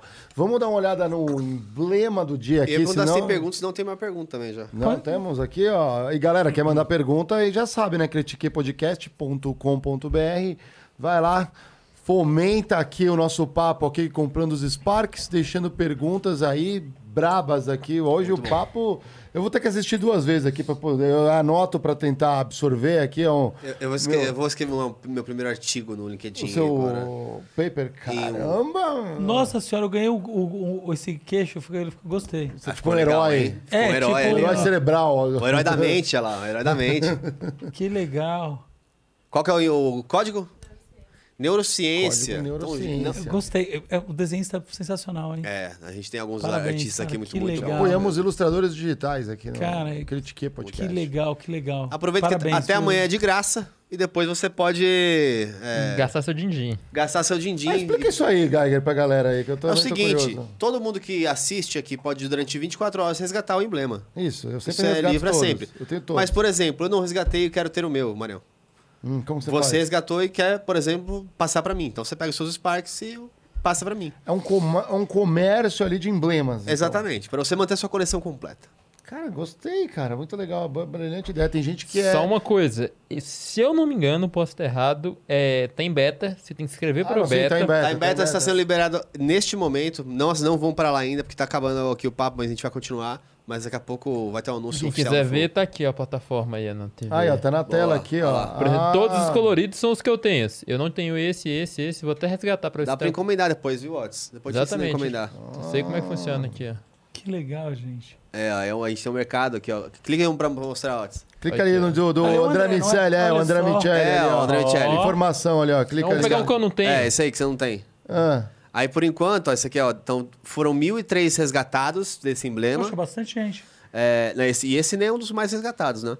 E aí começa a valer, inclusive, um pouco mais. Esse aí, ó, neste momento está por 100 Sparks, é 10 reais, os do mais ou Critique menos. vão ser... Ah, 10 já reais. entendi, galera. Que ó. legal. Quem resgata dos critiqueiros, não tem alguns aí. Você aí que quer mandar perguntas, mas não quer gastar seu din-din, resgate todos os Resgate, repasse os seus... Exatamente, a ideia é que você criar uma comunidade para que você que não tem... Aí assim você pode participar do Critique. Exatamente. E é- essa é a ideia do mundo colaborativo. Então a gente tem algumas aqui no Flow, você conhece um pouco da gente. Uma delas, por exemplo, é que a gente quer colocar a Flash é, 100% igualitária do CEO até o, o editor de cortes. Perfeito. Porque, né, a parte da contribuição. E aqui esse, esse é mais um caso. Então, por exemplo, imagina que eu não tenho dinheiro para fazer uma pergunta. E eu vivemos no Brasil, então algumas pessoas não têm. Claro. É, então ela pode ir resgatando de gra- gratuitamente alguns emblemas, É trocar com as pessoas que querem né? colecionar e com isso ter Sparks para fazer perguntas. Sensacional Então é uma- mesmo, viu? é uma dinâmica interna. Então aqui é- vai além do... Ah, do Acabando do- aqui, eu vou ver quando você quer vender umas ações dessa empresa. ah, vai de... Aí, ó, tá vendo? A gente fala um pouco mais sobre isso, que eu tenho um problema pra resolver sobre isso. Eu, também quero- eu sou meio maluco, quero ter umas ideias meio... meio Disruptivas. disruptivas. Adorei, já, já, Se tá tiver vendo? mais empresa, minha mulher me bate. É, Não dá. então a gente- Ela já fala. Ela me vê conversando com alguém, ela, ela não acha que, eu- que é traição. Ela fala, não, Não, não, não, não. empresa não. Eu arrumei um amante, ufa, não. É, amante, amante. Não, ufa, Empresa não. pelo menos não, não é empresa, né? atrás, outra. atrás do vidro, assim. Bota umas perguntas na tela aqui, Otis, pra gente ver o que, que a galera mandou. Por favor, Otis, o nosso. Ele começou como jovem aprendiz e agora é jovem aprendiz sênior. Então a gente tem que achar um. Como você é maldoso. Não, é assim, a gente, a gente atribui funções aqui. Né? A Bia, ela, ela é a, a nossa vice-presidente de assuntos aleatórios e produtora. Então a gente tem um pouco disso. E o Diego, e o Diego que tá no, de férias aqui é, o nosso filósofo critiquei. Ainda bem que ele não está hoje aqui, né? Não que eu não gostaria que você não estivesse, Diego. Mas acho que o papo ia ser num nível que eu ia ter que ficar embaixo da mesa tentando ab- absorver o que caísse, porque ele também tem vai vai longe. A gente vai ter que fazer um- um- uma segunda versão para discutir o que não vamos conseguir hoje por limitações de tempo, é claro, né? Manda lá, Gagueira. Vai. Vai, você não... Vamos que você tá lá. de frente. Eu tô de frente aqui, vamos ver se o meu astigmatismo permite aqui, ó. Ah, é o Altamir Lucas. Altamir Lucas. Lucas, Agora deu certo aqui, ó. Ele colocou Alva. GC Vara. Alva tem, eu gostei. tem Intimidade, hein? Ó, Isso foi primeiro, legal. qual a maneira mais rápida de regular o sono e como estimular os sonhos? Segundo, a inteligência artificial não, não seria o famoso. Vamos ler por partes, vai. Qual seria a maneira mais rápida de regular o sono e como estimular os sonhos? A maneira mais rápida não necessariamente é a melhor. A mais rápida é tomando melatonina. Tá bom? Adorei, adorei, adorei. É, Tá, ah. e, e a melatonina realmente aumenta a quantidade de sonhos, ou melhor, a percepção de intensidade dos sonhos. O problema da melatonina é que com o tempo ela começa a atrapalhar seu, seu ciclo de sono. Não é legal ficar tomando melatonina é, se, drogando com qualquer coisa. Então, melatonina faz parte. Isso não é o discurso bonzinho, não. É porque Vende realmente. no- na- na- É, eu tenho, eu, eu- sou a- o caso é, clínico disso eu- e eu preciso contar para vocês. Eu tive um problema sério com melatonina, sério. É. Porque eu sou aquela pessoa que não sente nada, assim, precisa bater de frente num, num trem para sentir alguma coisa. Nenhuma comida me dá nada, nada dá nada. E, enfim, eu tava dormindo pouco, assim, com, realmente com um monte de coisa para fazer. Eu sempre dormi muito rápido, mas eu queria dormir mais rápido ainda. Eu comecei a tomar melatonina, assim, mas numa quantidade ridícula, ridícula. Assim, jogava na mão, assim, muitas. assim, é, Que isso, é. 30, 50 miligramas de melatonina. É um absurdo total. Qualquer coisa fora da, da casinha total, entendeu? E, Mas sonhava que ia longe. ia longe, só que meus, meus ciclos de sono estavam durando quatro horas, assim. Então, quer dizer, existem estudos que, que mostram que a melatonina faz você dormir mais rápido, mas não necessariamente você se manter dormindo mais tempo. E na minha experiência pessoal e coisas que eu já vi por aí, e eu recomendo que quem tem problema de sono procure um psiquiatra, procure entender melhor o que está acontecendo. Mais do que isso, procure entender sistemicamente o que está acontecendo. Não esse papo médico, mas, é, mas é isso aí. Procure entender sistemicamente e eventualmente vai no médico. Mas é isso, tá? É, na minha experiência, a melatonina tomada assim de maneira não criteriosa, que, que na prática quer dizer muito e, e sem uma lógica e tal, ela vai é, dificultar a sustentação do sono. Então, no, no- no longo prazo, ficar tomando melatonina para burro vai, vai fazer seu sono ir para as cucoias. Então, assim, se é no curtíssimo prazo, por exemplo, jet lag e tal, de fato a melatonina tem o seu efeito, se ela regula e tal. Se não, não. A o que eu posso dizer sobre essa questão do sono, que eu acho que é mais relevante na prática da vida das pessoas, é o seguinte: são duas coisas. Em termos imediatos, a gente, quando a gente, por exemplo, tá sem sono e a gente fica lá deitado e se mexe para cá, se mexe para lá, não sei o quê, a gente tende a ter uma dificuldade redobrada de dormir. Por quê? Porque para dormir é legal você ter uma ruptura em relação ao seu padrão de vigília. Então é por isso que qualquer especialista em higiene do sono, que é, é essa coisa de, de cuidar bem do sono, recomenda que você não fique rolando na cama. Entende? Para dar essa ruptura. Então a, a- a dica do imediato é assim: puta, começou uma insônia, uma coisa assim. O negócio é o seguinte: não adianta forçar ali naquele mesmo lugar. Evita fazer isso. Sai de cena, vai dar uma volta, tomar uma água, fazer o que você quiser. E volta realmente para dormir. Não, não, não fica forçando a cabeça no travesseiro. Porque isso é, é, porque, inclusive do ponto de vista das ondas cerebrais, eletrocefalograficamente, você está com um padrão de ondas rebaixado na hora de dormir é pior. Por quê? Porque a ruptura em relação ao sono é menor. E aí então é legal o quê? Vai, dá uma andada, não sei o quê. Aí você, você começa a sentir aquele cansaço, você tchup, deita para dar aquela mudada mesmo na, na, na energia, que na prática vai se refletir o que está acontecendo no seu cérebro, você dormir de uma vez. Isso é bom, tá? A segunda dica é que, em geral, os problemas de sono, que não são problemas biológicos, são problemas para não serem resolvidos na hora de dormir. Resolve seus problemas de sono durante o dia. Em geral, o que deixa a gente desconfortável na hora de dormir são as nossas preocupações, são as Ansiedade, ansiedades que vêm, mas não no sentido genérico, ansiedades no sentido prático, no, senso, no sentido do senso comum. Essa ansiedade é um estado fenomenológico, é um jeito de se sentir, que quando vira crônico vira um problema psiquiátrico. Mas, então não é nesse sentido, é no sentido da ansiedade que a gente fala. Essa pessoa está com uma ansiedade, que não quer dizer nada, só quer dizer que ela está com uma preocupação, uma noia, uma encarnação, uma coisa. É isso que tem que ser resolvido. Em geral, quando a gente está ali se debatendo, a gente às vezes está fazendo uma coisa que, do ponto de vista racional, é correta, que é sinalizar para a gente que tem alguma coisa errada. Só que a gente passou o dia com um bife em cima de si mesmo, que é o bife das preocupações, sem olhar para isso. A hora que você baixou essa guarda, esse negócio vem à tona, aí você fica nessa noia. Resolve essas coisas durante o dia, pra, na hora de deitar, você tá um pouco mais tranquila, tranquilo. Esse é o, seu principal. É, acho que todo mundo já teve insônia. Eu, o meu Claro. poder mutante, se eu fosse um X-Men, ia ser dormir em qualquer lugar. Se eu deitar aqui na mesa e vocês contarem até 90, acho que eu consigo dormir. Eu durmo também. Eu durmo até de eu já dormi de pé. Eu, eu tô- Eu tomo, eu É tomo de- eu- cinco Red Bull e durmo também. É, do você não eu não sei como você consegue. mas eu é. acho que assim, a maior parte das pessoas, sobretudo pessoas como a gente, pessoas dinâmicas, tal, elas não têm dificuldade de dormir. Isso é um mito. Esse papo, inclusive, que eu acabei de falar, não deita, você fica. Assim, isso é quando. Isso em geral quando as pessoas estão ansiosas, estão, estão preocupadas. Dormir não é o problema. Dormir é um problema quando você fica mais velho. Tá? Depois dos 60, 65. Aí pegar no sono é difícil. Mas o grande problema, e é um problema da do mundo que a gente vive, é sustentar o sono. So- São coisas diferentes. Esse é outro easter egg que eu quero deixar guardado para o nosso próximo, nosso próximo encontro. Mas um comentário. Uma das razões pelas quais é difícil sustentar o sono é que, do ponto de vista biológico, não é verdade que nós somos adaptados para um ciclo de sete horas de sono. Não é verdade. Do ponto de vista da história do Homo sapiens, e na verdade do gênero como um todo, do Homo como um todo, e, e, na verdade dos outros mamíferos, dos outros primatas também, etc e tal, os ciclos de sono de quatro horas são mais naturais. Por quê? Porque ciclos muito longos expunham muito o organismo. Então, a lógica da siesta, a lógica de, de dar uma quebrada, ela não necessariamente é uma lógica disfuncional, tá?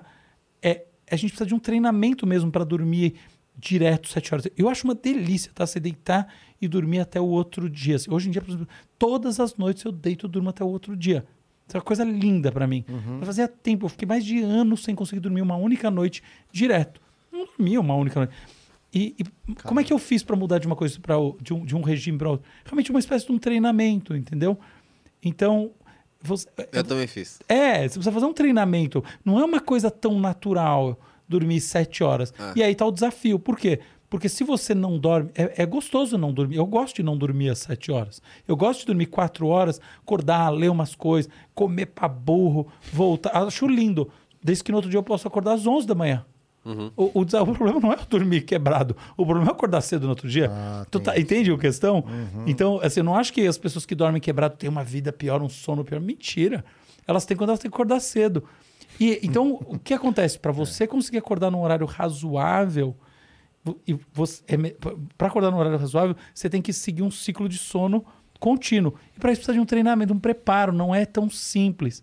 E aí tá o verdadeiro desafio. A gente deixa para outra hora. Que legal. Legal. Eu vou deixar algumas perguntas para essas do sonho aí, porque É, eu já fiz até alguns treinamentos de como controlar o sonho. Uhum. Cheguei a fazer, tipo, de Eu também já fiz. entrar no funciona. ponto de consciência. Funciona total. Total. Você entra num ponto de consciência que você tá, é, vira um super-herói. Você Eu quer, domino quer voar. no sonho. Calma, não, Não, não, não super-herói, é mas você assim- mesmo. Não, mas- Super-herói entra no seu sonho. É, mas É, assim, não é um super-herói de fazer qualquer coisa, mas assim, eu, mínimas coisas, como por exemplo, saltar mais alto, eu sentia Não, conseguia eu queria saltar fazer mais alusão alto. àquele filme que eu esqueci o nome, maravilhoso, Oh. do cara que entra no sonho dos outros. Assim, aquele...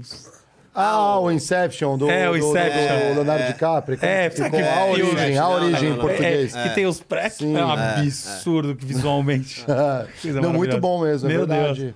Ele colocou aqui, ó.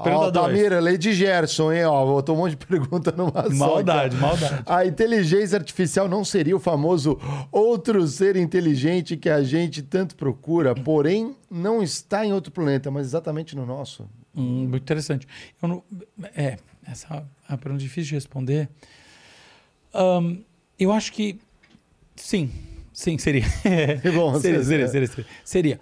É, claro que eu entendo o sentido figurado que você está colocando e esse sentido está justamente apontando para um final das contas que é sempre de frustração. Porque tal como no, no filme que a pessoa busca essa inteligência, ou qualquer outra coisa, ou o amor para além da, daquela cerquinha, só para chegar no final e ver que não é nada disso, a, a busca dessa inteligência também.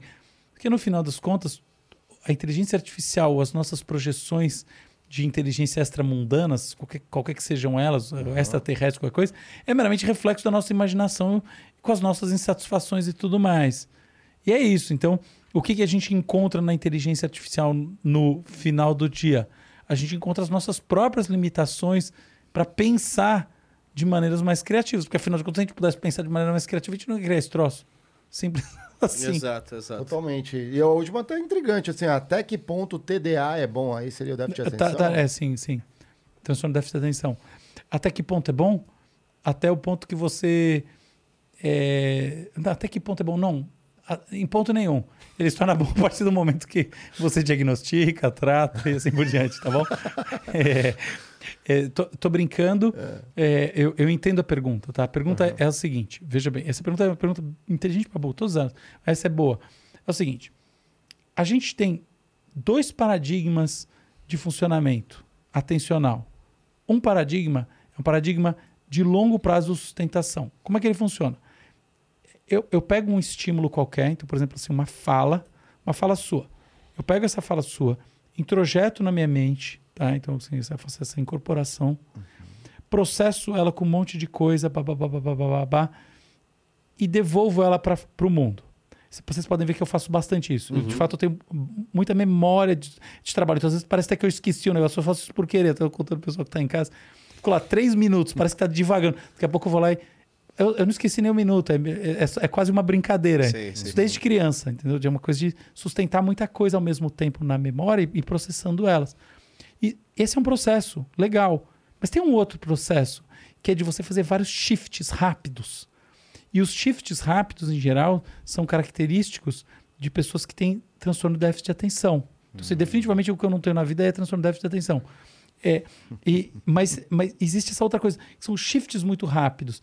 Então, por exemplo, pessoas que. Quem em geral tem um perfil que parece déficit de atenção? Humoristas. Eu acho absolutamente genial, tá? Pessoa que vem com uma pá, depois pá, depois pá. É, é- é uma coisa que não é de sustentar e fazer uma construção e ela vai ganhando sofisticação e ela vai construindo esse, realmente esse, esse castelo, assim. É tipo, estalactite aqui, estalactite ali, estalagmite. Então, essa é uma jogada diferente. O mundo, em geral, tende a, a, a punir essa segunda. Né? Ela, eh, tem alguns ambientes em que ela é valorizada, mas na média o que se valoriza é esse processo mais construtivo, sistemático de, né, de pensamento.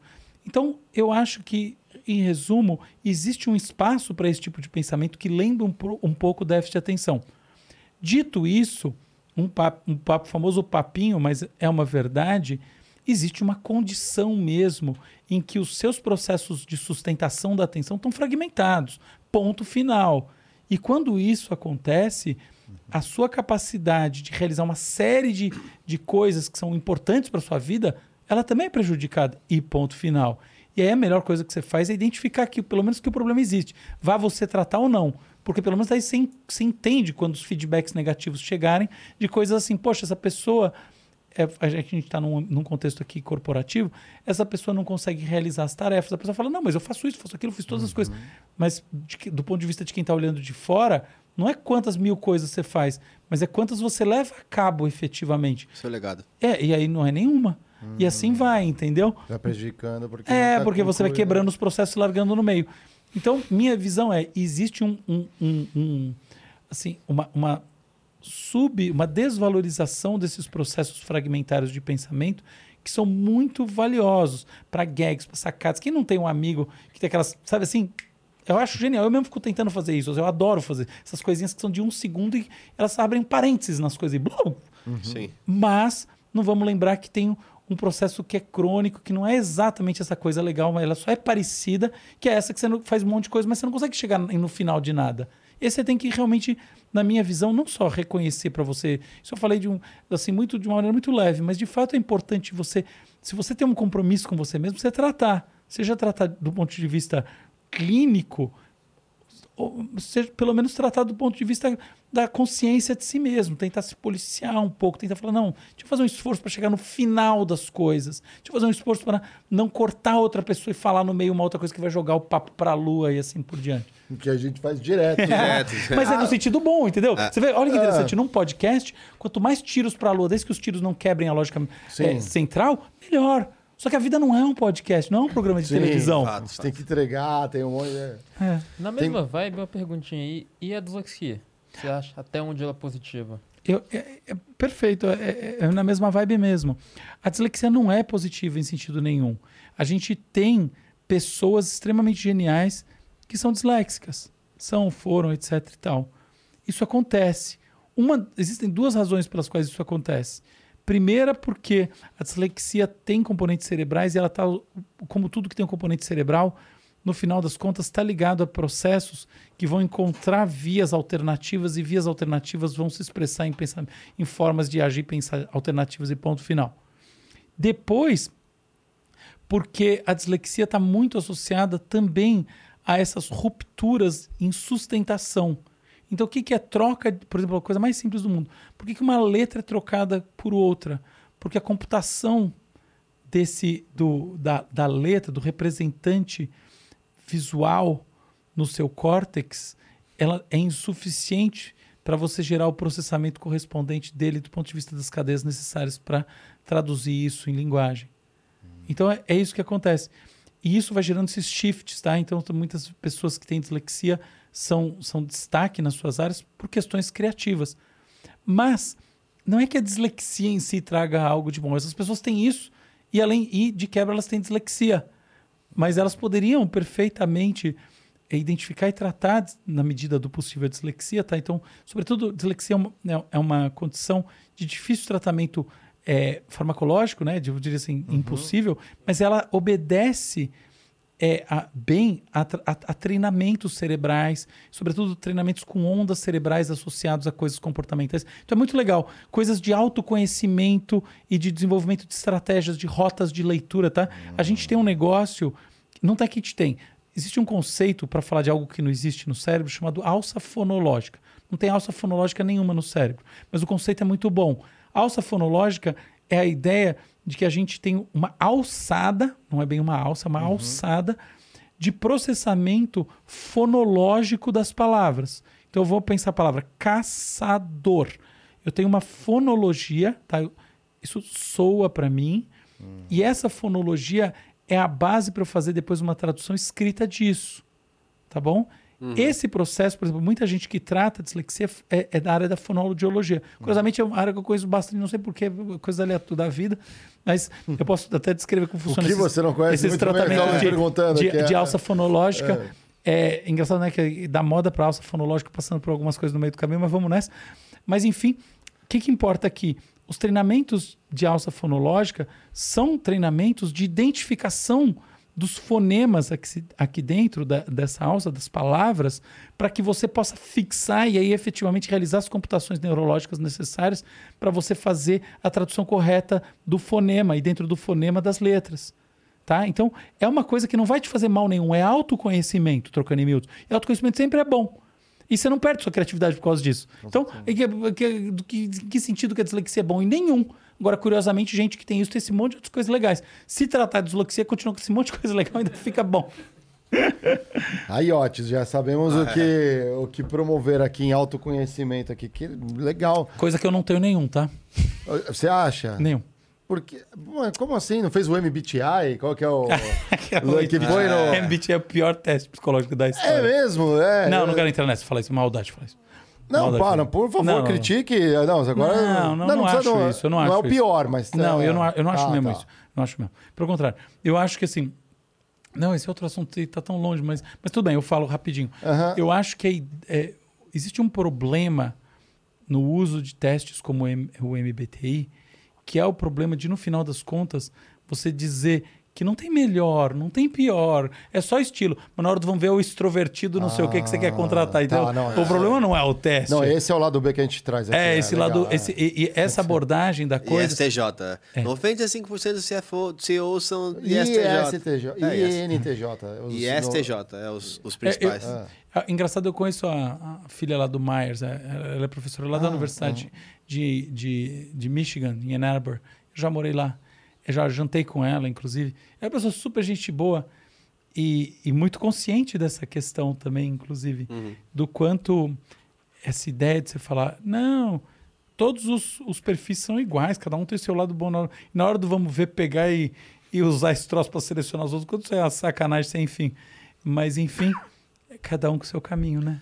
Que legal. Bom, aqui a gente tem nosso rito no Critique, que é os convidados adicionam uma liga. E vamos pensar que isso é um action aqui que você está colocando e é aumentando e fomentando o nosso podcast. Uma honra de verdade para o Critique. Uma honra, a gente foi uma ter que honra. fazer, se você Tem que ter outro. nos permitir, a gente fazer um outro futuramente, Vamos, porque vamos, acho que tem vambora. tanto papo que a gente vê Vamos uma sim. boa data aqui, a- a Bia, nossa VP, nos permitir. É, Eu, eu ainda volto aqui esse, e- uma- esse ano.